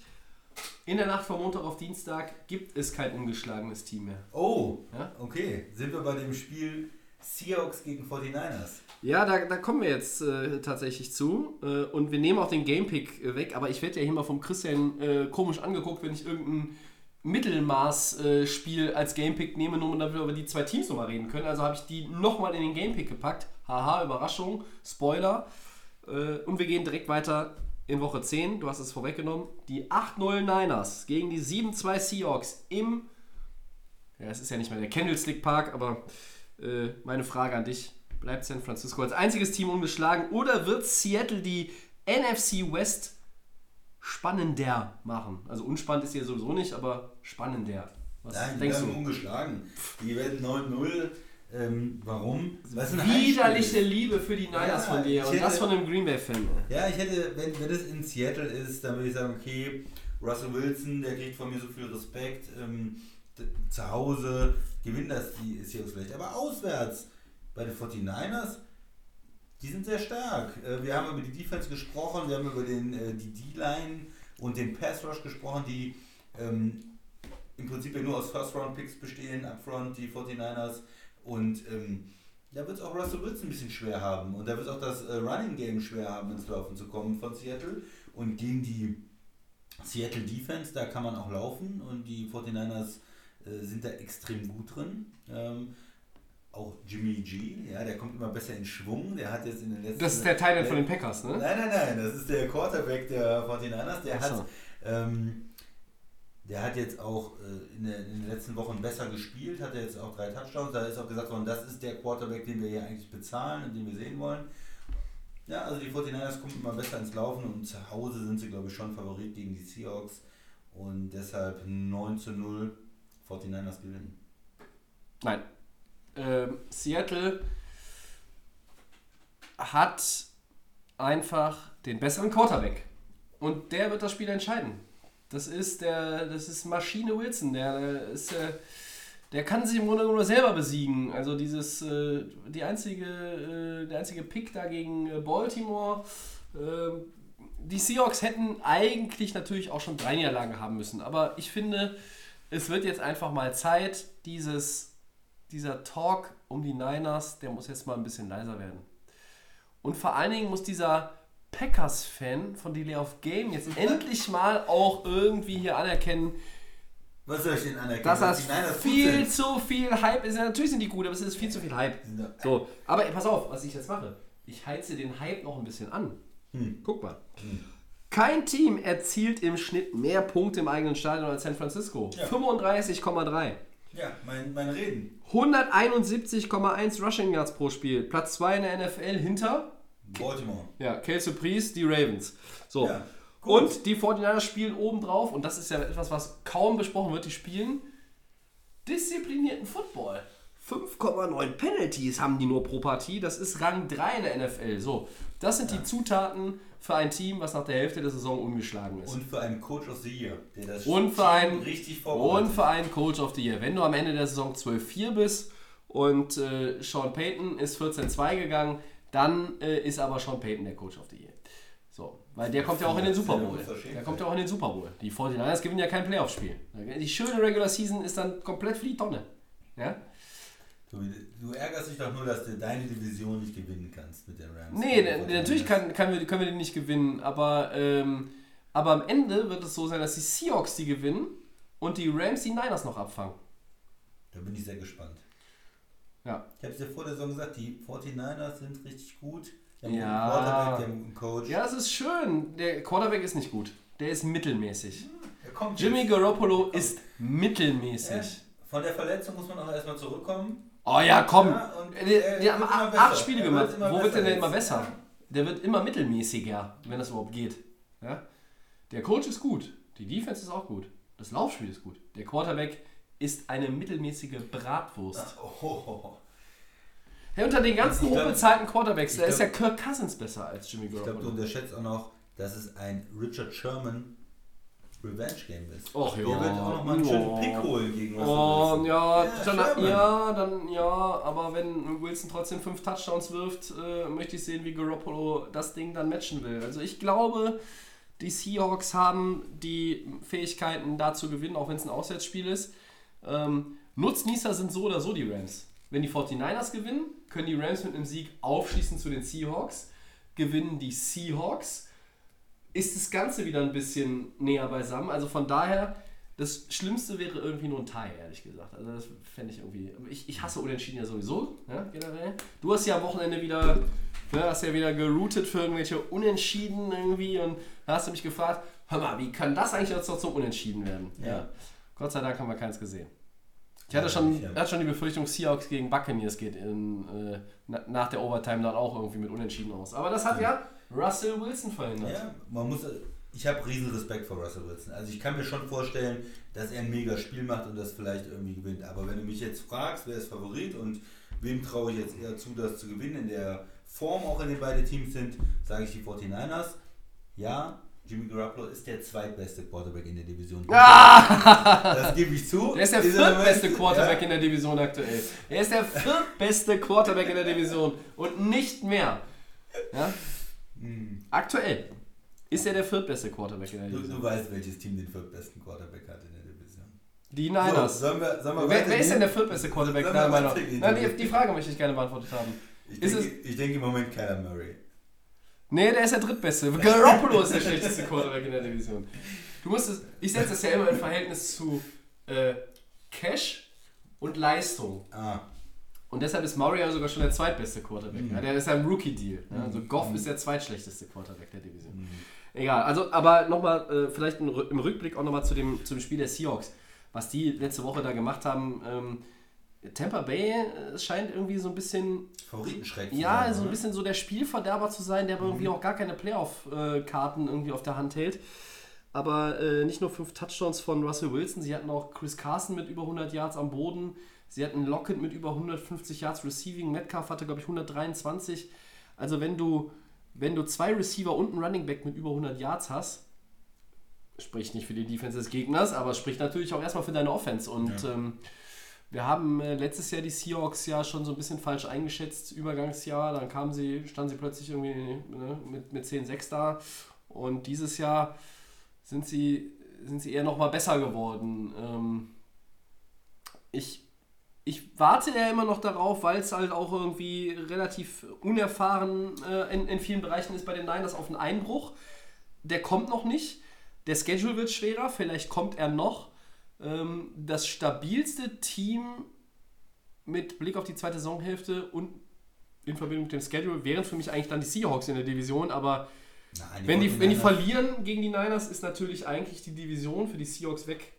Ja, aber die brechen nicht ein. Du sprichst Wobei, allein, das ist das erste. Spiel von beiden gegeneinander. Ne? Ja, das ist das erste Spiel, aber äh, ich sehe nicht, dass die 49ers irgendwo einbrechen. Also Ja, wenn du Spiele 8-0, wenn du 8-0 bist und du bist am Ja. Ende 12-4, weil du halt vielleicht, du kannst ja, du kannst ja theoretisch gegen die Rams verlieren, zweimal gegen die Seahawks und gegen die Packers, dann wären ja schon vier Niederlagen. Also dann, dann könnte man sagen, wenn du 8-0 gestartet bist und die zweite Hälfte ist 4-4, dann ist das ja schon so eine Art Einbruch. Trotzdem Ja. hast du mit 12-4 natürlich einen Playoff-Spot sicher. Also das ist so Ja. ein bisschen, das liegt im Auge des Betrachters. Ja? Ja, aber ich glaube auch nicht, dass sie vier Spiele noch verlieren die Saison. Ich, ich, glaube, dass sie noch vier, also dass sie insgesamt vier verlieren werden. ich denke, die gehen mindestens 13 rein. Ich glaube, Möglich. Aber das würde die Chancen der Rams nur erhöhen, die Seahawks äh, noch zu überholen. Es ist so ein bisschen Rechenspiel in der Division. Es ist vielleicht dann doch die beste NFC-Division, weil, wenn wir die North gucken, die hat jetzt die abgebaut, ganz Detroit und Chicago haben so ein bisschen den Faden verloren, Ja. um es vorsichtig zu Ja, und formulieren. Green Bay und Minnesota haben beide verloren gegen AFC-Teams. Ja, aber die sind ja trotzdem äh, ne? Ja, 6-3, 7-2 ist ja ist okay. ist vorzeigbar. Ja. Ne? Naja gut, gucken wir mal. Wie immer sind wir uns in Bezug auf die Niners nicht, nicht einig. Nee, ich finde es auch irgendwie ganz ekelhaft, dass ich hier die ganze Zeit die Seahawks irgendwie stark rede. Das ist so furchtbar. Also ehrlich gesagt, Du brauchst die in, die sind stark, in, in, in, in, beiden, in beiden, beide, beide, können ich beide verlieren irgendwie am Sonntag oder Nee. am Montag oder wann das ist? Nee. Das Wäre irgendwie schöner. Egal. Cowboys, Vikings. Cowboys sind 5-3, haben gewonnen gegen die Giants. Ja. Vikings haben verloren bei den Chiefs, sind 6-3. Christian, wer verbessert seine Position im Playoff-Rennen? Hm. Also die Cowboys spielen zu Hause gegen die Vikings, ja. Ähm, aber trotzdem sehe ich irgendwie die Vikings da vorne bei dem Spiel. Also die Cowboys haben zwar gegen die Giants gewonnen, aber in der so am Anfang hat mir das Spiel nicht so wirklich gut gefallen. Ich fand die Giants waren da ganz gut drin. Mm. Ja. Und ähm, ja, die, die, die Vikings sind ein starkes Team. Ich bin da mal bei den Vikings. So vom Gefühl her. Also Was, was hast du denn, in, Tobi? die waren nicht in allen Phasen des Spiels souverän gegen die Giants, die Cowboys. Das muss man. Am Ende, das klingt besser, als das Spiel eigentlich war, oder? Also ich Ja, die Giants waren lange drin, aber die Giants sind vielleicht auch unter den unter allen Teams, die zwei Siege und weniger haben, äh, wahrscheinlich sogar die besten aktuell. Ja? Also die sind besser als die Jets, als die Dolphins, als die Browns. Ähm, die sind besser als die Bengals, besser als die Redskins, besser als die Falcons. Ja? Also es gibt eine Reihe Teams, die schlechter sind als die Giants. Die spielen jetzt nicht konstant schlechten Football, aber die spielen dann auch nicht konstant guten Football. Und wenn sie konstant gut gespielt hätten, hätten sie diese Cowboys Monday Night auch besiegen können. Was die Cowboys gut gemacht haben, sie haben äh, Saquon Barkley, glaube ich, zu 28 Rushing Yards gehalten. Wobei der hatte einen schönen äh, Screen. Ja, das ist richtig, äh, aber erstmal, äh, hat, ich ne? glaube, 14 Attempts und 28 äh, Yards, das ist schon, ja, äh, sehr gut. Ähm, ich bin ein bisschen gespannt jetzt bei dem Matchup. Ezekiel Elliott trifft auf eine Top 10 Rushing Defense. Mhm. Vikings sind jetzt nicht, nicht so ganz dominant gegen den Lauf, wie sie vielleicht vor zwei Jahren oder so mal waren. Aber ist, glaube ich, Platz 9 gegen den, gegen den Run. Und ich bin, äh, ja, ich stelle mir selber die Frage, wie geht äh, unser großer Freund Jason Garrett, der Klepper, mit seinem tollen Offensive Coordinator Kellen Moore diese ganze Sache an? Ähm, wie ausbalanciert wird das? Du musst natürlich irgendwo versuchen, Ezekiel Elliott zu etablieren. Ähm, und auf der anderen Seite, die Stärken der Vikings liegen ja auch irgendwo mit in der Secondary, wenn du dagegen, weiß ich nicht, Barnes und, und Rhodes irgendwie agierst. Prescott hat ein ganz ordentliches Spiel gemacht gegen die Giants, aber er kann besser spielen. Und gegen die Vikings ist wieder so ein Spiel, da musst du besser spielen, sonst gewinnst du das nicht. Das ist ganz klar. Und insgesamt sehe ich es ein bisschen anders als du. Die Cowboys sind für mich der Favorit in dem Spiel Mhm. weil sie zu Hause spielen. Ja, eben waren noch die Niners der Favorit, weil sie zu Hause spielen. Ja, ich weiß, weil sie ungeschlagen sind auch, aber da hast du auch noch den Heimvorteil mal wieder gebracht. Bei den Vikings muss ich ganz ehrlich sagen, die hätten dieses Spiel in Kansas City natürlich nicht verlieren müssen. Äh, Sie haben es gegen den unfassbaren Eisvogel Harrison Butker verloren. Ja, der Mann, der alle Kicks hart abgefeiert hat Ja, und, ich äh, fand's richtig gut. und ja. mit auslaufender Uhr dann das Spiel gewonnen hat. Die Vikings müssen vielleicht ein bisschen mehr Richtung Delvin Cook zurückgehen. Ja? Also nur einmal, glaube ich, in den letzten vier Spielen, dass er über 100 Rushing Yards hatte. Und das war ja am Anfang der Saison auch gerade so eine Dominanz, die Minnesota da hatte. Nun ist es vielleicht auch ein bisschen dem geschuldet, dass Kirk Cousins besser, stabiler geworden ist. Aber sie hatten jetzt auch äh, im Spiel gegen Kansas City Thielen verloren im, äh, in der Zerrung, glaube ich, im, im, ersten Quarter. Da muss man auch noch mal gucken, wie das aussieht. Also wenn Thielen nicht spielen kann, dann wird es äh, natürlich noch mal eine ganze Ecke schwerer. Ja, aber da kannst du dich konzentrieren, dann kannst du Dix komplett zustellen, doppelt. Eben, das ist ein Vorteil und, für die äh, Cowboys. Ich, so ja. der dritte, vierte Receiver und, und so, da ist bei den Vikings nicht mehr so viel. Ja, das ist richtig. Das Problem bei den Cowboys ist aber auch, ich, obwohl sie die Division aktuell anführen, ich traue ihnen ja eigentlich auch nicht von hier bis über die andere Straßenseite, eben weil sie als einziges Team es fertiggebracht haben, gegen die Jets zu verlieren. Ja, bei den Cowboys hat man immer das Gefühl, eine Woche ist es ganz gut, dann ist es wieder nicht so gut und was ich gut, also ich habe eben darauf angesprochen, äh, da war dieser Screen, Barclay, der ähm, bis zur 10 dann durchgelaufen ist, irgendwie 65 Yards oder so. Und kurz Zeit später haben die Giants es nochmal probiert und dann war Sean Lee, der äh, Linebacker, der auch eine Menge Erfahrung hat, genau, wusste ja. genau, was kommt und äh, war dann schon direkt da. Also die haben sich dann auch defensiv auf bestimmte Sachen eingestellt und haben dann am, am Ende die Giants in die Schranken weisen können. Aber gegen Minnesota ist es wesentlich schwerer. Also klar, es ist wichtig, ähm, ob äh, Thielen spielt. Ne? Wenn, wenn die nur Dicks haben, quasi auf Receiver, dann wird es für Minnesota ein bisschen anspruchsvoller auch. Ich glaube, Minnesota mit der Niederlage in Kansas City, die, ähm, die sind ein starkes Team dieses Jahr und die wollen sich auch nicht abschütteln lassen. Und ich habe irgendwie bei Dallas nicht so das Gefühl, dass das so ein Heimvorteil ist wie vielleicht bei manchen anderen Teams. Mhm. Vielleicht auch, weil ich äh, diese Saison schon gesehen habe, wie Green Bay in Dallas gewonnen hat. Ne? Ähm, ich weiß nicht. Ja, aber Green Bay ist so. natürlich jetzt auch ein Top-Team in der NFC. Und ähm, Dallas hat irgendwo immer diesen Makel unter Garrett, dass das alles irgendwie immer nur von kurzer Dauer ist, wenn was Gutes funktioniert. Und das scheint sich ja fortzusetzen. Ich meine, der Sieg war jetzt schon eminent wichtig gegen die Giants, nicht weil die Giants irgendwie Boden gut machen würden, sondern mit dem Sieg wären sie ja erstmal sogar hinter die Eagles gerutscht. In der Niederlage. In der Niederlage, ja, ja Entschuldigung. Äh, und jetzt sind sie vorne noch, ich glaube 5-3 und die Eagles 5-4, wenn ich es richtig im Kopf habe. Für Dallas ist es ein unheimlich wichtiges Spiel. Du musst, musst jetzt in die zweite Saisonhälfte auch starten mit einem, mit einem Sieg gegen ein vermeintliches Playoff-Team oder einen Playoff-Kandidaten. Und äh, das wird auch so ein bisschen zeigen, wie gut die Cowboys sind. Also wir haben es ja jetzt schon mehrfach angesprochen, diese Niederlage gegen die Jets, ah, okay, mh, mm, das war ganz merkwürdig. Sie haben gegen Green Bay verloren, gegen die darfst du ja verlieren, aber sie haben auch, auch teilweise ganz gute Spiele gemacht. Das ist immer so, yeah. so ein Auf und Ab und, ja. und irgendwo mal zumindest so ein Stretch von drei, vier Spielen in Folge gute Leistungen.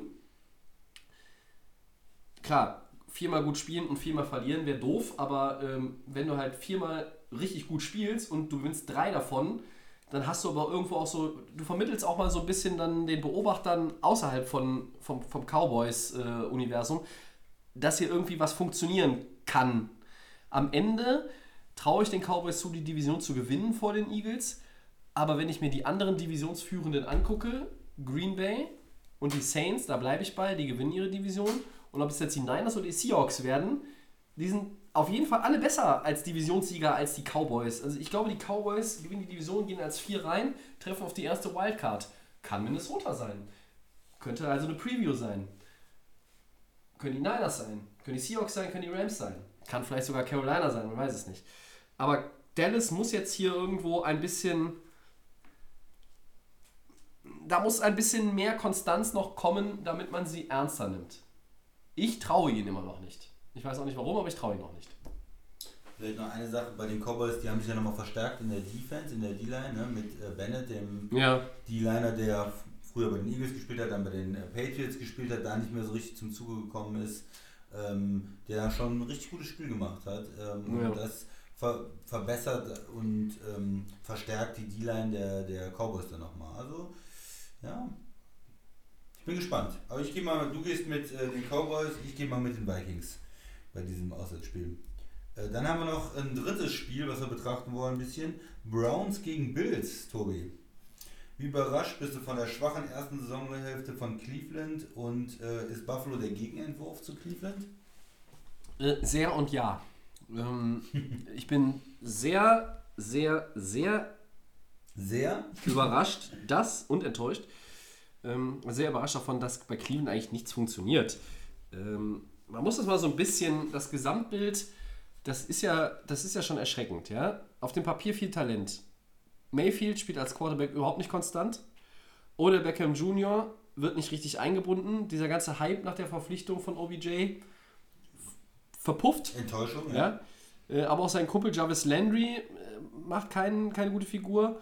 Jetzt gab es auch noch Ärger um Safety Jermaine Whitehead, der nach einem Twitter-Rant da auch direkt entlassen wurde.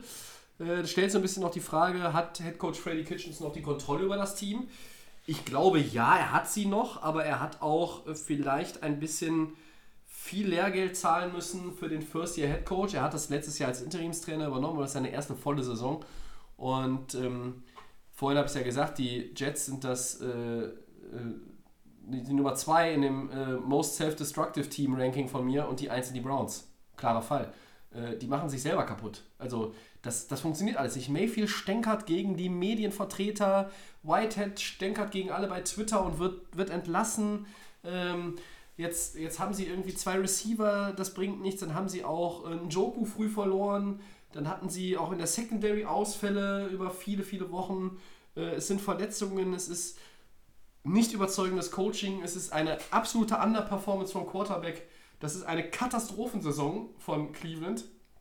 Man muss sie auch nicht, hätte sie auch nicht in den Super Bowl tippen müssen am, äh, äh, in der Preseason oder, oder äh, im, keiner im gemacht, letzten? Drittel der Offseason. Ja, es gab sicherlich in den USA den einen oder anderen, der, der da irgendwie so äh, den, den Hype-Train nicht nur, nicht nur raufgesprungen ist, sondern quasi auf den Kommandostand gegangen ist.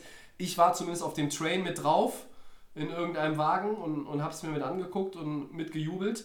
Ich bin aber jetzt auch fernab davon zu sagen, da gibt es nochmal einen Turnaround. Der Schedule wird, wird, wird leichter, aber für Cleveland geht es nur noch darum, Schadensbegrenzung zu betreiben und vor allen Dingen jetzt auch zu zeigen, hey, wer ist denn nächstes Jahr noch brauchbar? Und Buffalo ist der Gegenentwurf irgendwo. Das ist ein Team, das deutlich weniger Talent hat, das keiner auf dem Schirm hatte. Äh, so gut, wir haben ja, haben ja mal irgendwie in der Offseason gesagt, letztes Jahr zum Ende hin war Josh Allen richtig gut, da hat Buffalo gut ausgesehen, haben guten Football gespielt. Ja, aber da ging es ja um nichts mehr, ne? da war der Druck weg. So, neue Saison, Druck ist da, du hast Erwartungshaltung und die gewinnen sechs von acht Spielen zum Start. Die verlieren nur gegen die Patriots mit einem Punkt, glaube ich, und sie verlieren gegen die Eagles. Gegen die darf man verlieren, das ist ein gutes Footballteam, genau wie New England. Buffalo ist der Gegenentwurf. Und ich sag mal so, äh, man hätte, viele hätten vielleicht gedacht, Buffalo ist in der East 2-6 und Ja. Cleveland ist in der North 6-2. Und es ist jetzt genau andersrum. Und wenn ich jetzt sagen müsste, wer gewinnt das Spiel, da sehe ich jetzt ehrlich gesagt gar nichts, gerade gegen diese Bills-Defense, wenn ich sehe auch, wie Mayfield performt, wie Cleveland das Spiel gewinnen soll. Keine Ahnung. Ja, wir haben es ja auch schon öfters mal thematisiert. Ähm, bei den äh, Browns auch die O-Line eine große Schwäche. Ähm, Mayfield hat da.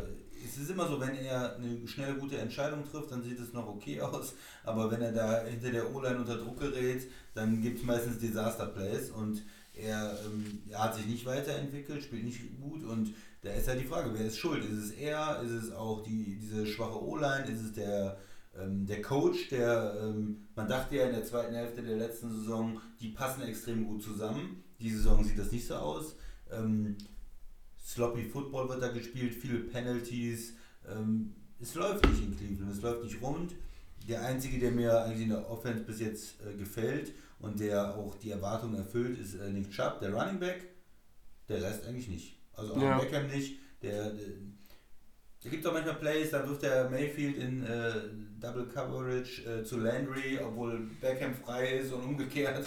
Also jetzt trifft er auch falsche Entscheidungen. Und gegen die Bills Defense wird es normalerweise auf dem Papier schwer. Und ähm, ja, die Offense äh, der Bills, haben wir auch schon gesagt, spielt jetzt nicht super gut. Ähm, aber meistens reicht es dann, um zu gewinnen. Ne? Und Ja. äh, jetzt zuletzt war Josh Allen, ich war ja bei dem Draft-Pick auch kein großer Fan. Haben gesagt, das ist jemand, der noch extrem viel Entwicklung dann vor sich hat. Ähm, ist im Moment noch nicht so reif. Ja, er ist auch für mich immer noch, ähm, ist auch dynamisch, er kann auch laufen Mhm. selber und alles, aber so von den Entscheidungen ist es auch manchmal schwierig. Also gegen die Patriots zum Beispiel konnte er da die Defense nicht nutzen, um dann das Spiel zu gewinnen. Ja, aber gegen so ein Team wie, wie Cleveland sollte es für die Bills eigentlich reichen. Ja, ich, ich glaube es auch. Und wenn sie das gewinnen auswärts und 7-2 sind, dann, und ich habe das ja schon mal gesagt, für mich sind die Bills einfach durch diese starke Leistung in der ersten Saisonhälfte Playoff-Kurs in der AFC, auch in der, in der Division noch mit Miami und den Jets, die überhaupt nicht zurechtkommen, Playoff für die Bills. Ja. Ja, das, äh, Jede, jede Woche geht es ein bisschen mehr in diese Richtung. Ne? Ähm, Josh Allen hat jetzt irgendwie nicht, nicht so das Gefühl vermittelt, dass er, dass er wirklich so ein absoluter Elite-Quarterback werden kann, aber aktuell spielt er zumindest nicht schlechter als Sam Darnold. Nee. Er spielt nicht schlechter als Baker Mayfield. Ja. Und äh, Josh Rosen spielt überhaupt nicht. Das heißt, von diesen Vieren aus dem letzten Jahr, abgesehen natürlich von Lamar Jackson, Der ist nämlich der ja, ja, der kam ja spät, aber die Ja. anderen waren ja alle äh, in der oberen Hälfte Ja, der ersten ja. Runde gedraftet worden. Und da ist er eindeutig aktuell der stabilste und demnach auch beste Quarterback. Ja, das kann sich immer mal wieder verschieben, klar, aber aktuell ist das so. ne? Letztes Jahr hätte man gesagt, äh, Cleveland hat mit Baker Mayfield alles richtig gemacht. Als Nummer 1 Overall-Pick. Äh, der war eigentlich letztes Jahr der beste Quarterback von Ja. allen. Aber äh, jetzt in der zweiten Saison muss man schon wieder sagen, hm, Ja, so gut sieht das nicht aus, was er im Moment spielt. Ne? Kann, kann sich auch wieder, kann sich auch wieder Ja, drehen. Es kann auch sein, dass die zweite Saisonhälfte von Mayfield noch richtig stark wird. Das wird, glaube ich, nicht mehr dazu führen, dass Cleveland noch irgendwie Richtung Playoffs schielt. Es kann bestenfalls vielleicht dazu führen, dass Cleveland irgendwie nach 8-8-Saison irgendwie aufs Parkett legt. Was bei 2-6 äh, müsste schon mit einem Heimsieg gegen Buffalo eigentlich starten, sonst äh, wird ja das auch nichts mehr. Ähm, aber gut. Ähm, es gibt jetzt nicht so viele Topspiele in Woche 10. Wir haben uns das mal rausgesucht, um auch nochmal über Cleveland zu reden, weil wir haben in der Offseason so viel über die geredet, Christian. Und ähm, es gibt eigentlich gar keinen Anlass in der Regular Season viel über sie zu reden. Deshalb haben wir sie heute nochmal rausgenommen und Ja. bei der Gelegenheit die Bills ein bisschen verarztet, die uns ja doch auch Positiv, gefallen. positiv ja, also ich, ich ja. muss auch ganz ehrlich sagen, ich finde es, finde es auch schön zu sehen. Es ist so äh, klassischer, äh, klassischer Football, äh, Run Heavy und dann den Rest macht die Defense. Ja, Und vor, vor zwei Jahren, wo sie in die Playoffs gekommen sind, äh, das war ja auch riesig da für, für Buffalo, wo die sich so gefeiert haben, dass sie mal wieder in die Playoffs gekommen ja, sind. Und ja, ja. so, so eine Franchise und so Fans, die auch jetzt nicht äh, dauernd den Super Bowl gewonnen haben in den letzten Jahren und nicht dauernd in den Playoffs waren, die haben es ja auch mal verdient, jetzt nochmal auch dieses Jahr in die Playoffs zu kommen, auch wenn ich die Bills jetzt nicht im Super Bowl sehe. Nein. Äh, aber trotzdem, mal wieder ein Playoff-Spiel äh, zu haben und, und da mal was zu machen, ist doch, ist doch gut. Auf jeden Fall. Und dann sind wir bei den Four Downs. Ja. Erstes Down. Werden die Chiefs bei den Titans wieder mit Patrick Mahomes antreten? Tobi. Äh, ja, ich glaube, sie spielen jetzt mit ihm. Woche 11 sind dann die Chargers dran, Woche 12 Bye Week. Und es war immer so, nach der Bye Week kommt er wieder, aber dieses ursprüngliche Timetable, diesen Zeitplan, den hat er, den hat er geschreddert und ich glaube, er spielt jetzt wieder am Wochenende. Ja, ich glaube es auch. Er sah schon fit aus, er hat schon mitgefeiert dann äh, bei dem Sieg von Kansas City und ich denke mal, dass er gegen die Titans wieder spielt. Aber überragend vom Team, dass keiner auf ihn draufgesprungen ist. Ne? Also diese, selbst im, im, im Moment des Jubels, diese, diese Geistesgegenwärtigkeit aller anderen Spieler, ähm, Vielleicht war es auch Glück. Ja, vielleicht. Ja. Okay, äh, zweites Down. Äh, Cam Newtons Saison ist vorbei, Christian. Die Panthers platzieren ihren Quarterback auf der Injured Reserve. Deine Meinung dazu? Ja, das ist, äh, ist so eine Nachricht, die nicht zu unterschätzen ist. Ähm, Cam Newton ähm, hat die, die Panthers ja in den Super Bowl geführt und ist auch ein MVP gewesen. Und jetzt in den letzten Jahren äh, ist er da einfach sehr viel verletzt. Der Körper macht nicht mehr so mit, Schulter und alles. Und er ist ja auch ein Rushing Quarterback gewesen, der einfach aus der Physis, man dachte immer, das kann ihm nichts anhaben alles. Scheinbar schon. Der Superman ist jetzt im Moment nicht da. Und äh, vielleicht geht die Zeit in Carolina dann auch irgendwie zu Ende. Also vielleicht, ähm, es gibt zwei Möglichkeiten. Entweder kommt er nächste Saison frisch zurück oder Zeit in Carolina neigt sich dem Ende. So, also für mich eine ganz spannende Sache, wie Carolina weiter mit Cam Newton umgeht. Tobi. Meine, meine Erwartungshaltung ist, dass ähm, wir Cam Newton nicht mehr im Panthers-Trikot sehen. Mhm. Ich glaube, dass sie mit Kyle Allen weitergehen werden. Ähm, der macht seine Sache ja auch gut. Schon letztes Jahr, als äh, Newton verletzt war, am Ende dann alle, alle Spiele gewonnen. Ähm, war ja bis zu dem Spiel gegen die Niners, glaube ich, 9-0 als Starter. Ne? Also so Jimmy G-mäßig, Ja, sage ich mal. Und ja, ein bisschen bleibt zu spekulieren, wie es dann um die äh, physische Stabilität von Cam Newton bestellt ist, wenn er denn dann getradet wird oder entlassen wird und von jemandem anderen irgendwie vielleicht, wer möchte ihn haben, wer, wer geht dieses Risiko ein. Ähm, vielleicht werden wir in den nächsten Wochen uns mal den Spaß gönnen und äh, ein bisschen, bisschen die Glaskugel äh, schütteln und sagen, wo könnten wir uns denn Cam Newton vorstellen im kommenden Jahr. Also wenn ich auf unsere Helmtabelle gucke, sehe ich gerade schon ein Team, aber gut, die haben ihren, haben ihren Backup jetzt wie ein Starter bezahlt für zwei Jahre, nachdem der ursprüngliche Starter eine Woche vor Saisonstart gesagt hat, dass er in Rente geht. Nur vielleicht noch als Info, Cam Newton ist nur noch nächstes Jahr unter Vertrag Ja. äh, bei den äh, Panthers. Also dieses Jahr war ganz klar und nächstes Jahr noch in 2020. Das heißt. Das ist aber also- keine Option, sondern das Nee, ist nee, fest, ist ganz ne? normal unter Ja. Vertrag in 2020, aber sie könnten natürlich, im letzten Jahr ist nicht mehr so viel äh, Bonus-Money äh, oder Bonusgeld ähm, noch offen, sagen wir mal, und äh, Dead Money ist äh, nicht mehr so viel da, also sie könnten ihn quasi auch entlassen, das Ja. wäre ja finanziell möglich, oder ihn zu traden, absolut möglich. Ja. Ja, also ich glaube, darauf wird es hinauslaufen. Also ich glaube nicht, dass wir Newton nochmal für die Panthers sehen. Da geht natürlich auch so ein Stück weit eine Ära zu Ende in Carolina, aber so ist das nun mal. Ähm, Und der, der, der Ausfall, der verletzungsbedingte jetzt seit Wochen und jetzt auch die Tatsache, dass sie ihn auf die IR setzen, der sagt auch, dass sie, dass sie eigentlich gar nicht mehr den Druck verspüren, ihn zurückzubringen. Weißt du, was ich meine? So dieses, ne? Äh, Wir Ja. sind mit dem Backup hier ganz gut unterwegs. Und wir haben ja auch den MVP in unseren Reihen. CMC. So, Christian, jetzt Dein, dein MVP. mein MVP. Drittes Down. Du bist dran. Ja, Game Pick, Monday Night. 49ers, Seahawks.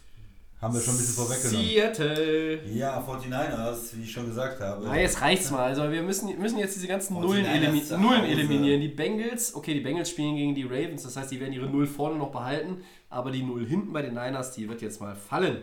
Denke nicht, das wirst du sehen.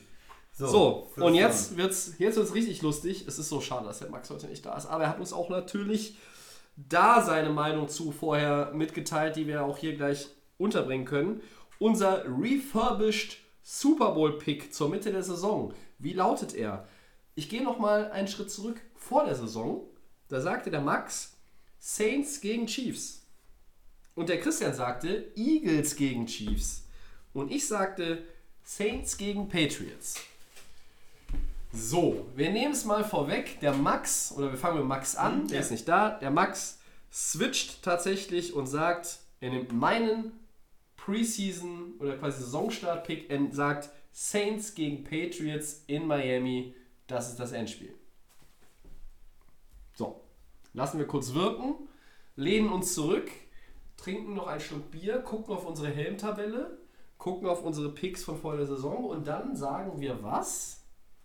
Ja. Du bleib, wie ich dich kenne, du, bleib, du bleibst dabei. Nee, ich, ich, ich wechsle ein Team aus. Also ich habe äh, Philadelphia gegen Kansas City gehabt und ich möchte eigentlich nur ein Team wechseln. Ich möchte mindestens eins auch behalten und da behalte ich Kansas City. Das, äh, Ich hatte gerade erwartet, du, du behältst die nein, Eagles. nein, nein. Nein, okay. Kansas City, die laufen ein bisschen unter Radar, unterm Radar, weil Ja. Patrick Mahomes im Moment nicht da ist. Er ist auch MVP-mäßig ist er nicht aufgetaucht, aber wenn er die ganze Saison spielen würde, dann Wäre ja in der Conversation. wäre er wieder dabei. Und ähm, eine Mannschaft, die auch ohne ihren MVP-Quarterback zu Hause gegen Minnesota gewinnen, zu Hause gegen Green Bay Ja. absolut im Spiel sind. Äh, die Mannschaft muss man auf dem Zettel haben. Ich nehme Kansas City und wechsle Philadelphia aus, weil da ist zu wenig und zu viel Konkurrenz auch in der NFC. Ich weiß, wer kommt. Und ich gehe mit den Niners. Oh nein, die Niners. Wie furchtbar. Wobei die Alternative wäre jetzt gewesen, Niners gegen Patriots ist natürlich auch großartig. Äh, Brady gegen äh, Jimmy Garoppolo und, und äh, Kyle Shanahan gegen Bill Belichick. Also da hätte ich auch viel Freude dann. Das wäre äh, meine Alternative. Wenn dir 49ers gegen Chiefs nicht gefällt, 49ers Ja, gegen ob, Patriots. ob mir das gefällt, ist ja jetzt eine andere, Ja. andere Sache. Also du nimmst jetzt 49ers gegen Chiefs. Ja, ich bleibe bei den ja, Chiefs, Okay.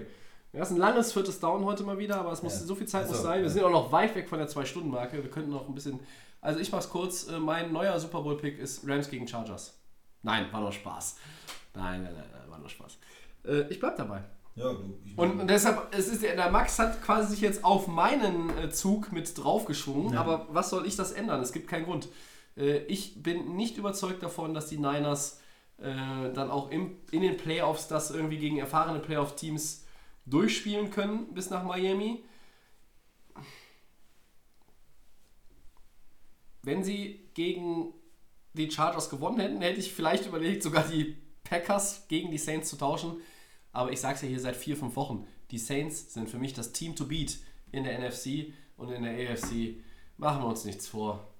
Zweimal gewinnt Lamar Jackson nicht gegen die, vor allen Dingen nicht im Schnee im Januar in Foxborough. Houston gewinnt in New England sowieso nicht und Kansas City auch nicht. Das haben wir ja letztes Jahr gesehen. Also, ich bleibe dabei. Saints gegen Patriots. Ich weiß gar nicht mehr, wer es letztes Jahr, du, glaube ich, letztes Jahr bist du dabei geblieben, ne? Ja, ich, glaub, ich, ich habe es geändert, der Max auch. Der Max hat es ja dann geändert in Rams Patriots und lag richtig. Und weil der Max ja letztes Jahr richtig lag und jetzt auf Mainz gewechselt hat, bleibe ich bei meinem. Da wäre ich ja schon blöd. Kompliziert, aber okay. Es ist kompliziert, ja. Wir, wir, wir, Nochmal zum Mitschreiben. Der Max sagt Saints gegen Patriots, der Christian sagt 49ers gegen die Chiefs und ich sage Saints gegen Patriots, genau wie der Max. Ich bleibe als einziger von uns dreien beim Saisonstart. Vielleicht noch, was wichtig ist, äh, wie sieht es bei den Game Picks aus 2019? Ja, da kannst du natürlich jetzt. Ich hatte ja die Giants, sonst sehe ich auch etwas besser aus. Der Christian führt bei den Game Picks Delay of Game mit 8-5. Ich bin bei 7-7 und der Max ist bei 3-4. Ja. Für alle, die, die es nicht interessiert. Weil ich Baltimore hatte auch, ne? Das haben wir doch ausgegeben. Ja, wir hatten, äh, wir hatten das äh, haben Cowboys das Giants besprochen. Spiel und wir hatten Kansas City gegen Minnesota Ah. in den Game Picks. Ah, deshalb. Und du hattest aber beide richtig. Ja. Kansas City hatte ich auch. Ja. Ja. Aber ich habe ja gesagt, die Giants, weil ich irgendwie diesen, den Cowboys nicht so ganz traue. Ich dachte, verlierst du gegen die einen New Yorker, verlierst du gegen die anderen vielleicht auch. War nicht so. Ich, ich glaube, ich habe beim äh, Gespräch des, äh, des Das wichtig. gesagt, dass ich Baltimore den Sieg Ja. oder sowas. Ja, bei unserem, bei unserem, bei unserem äh, äh, Podcast-internen Pick'em habe ich auch Baltimore gehabt. Ja. Aber du auch, glaube ich. Ja gut. Äh, dann sind wir am Ende für heute, Episode 99. Wie gesagt, wenn ihr irgendwie Fragen habt äh, oder Anregungen zur Tonqualität oder auch inhaltlicher Art natürlich, dann schreibt uns gerne bei Facebook oder bei Twitter at NFL, den kostenlosen Podcast, das kennt ihr.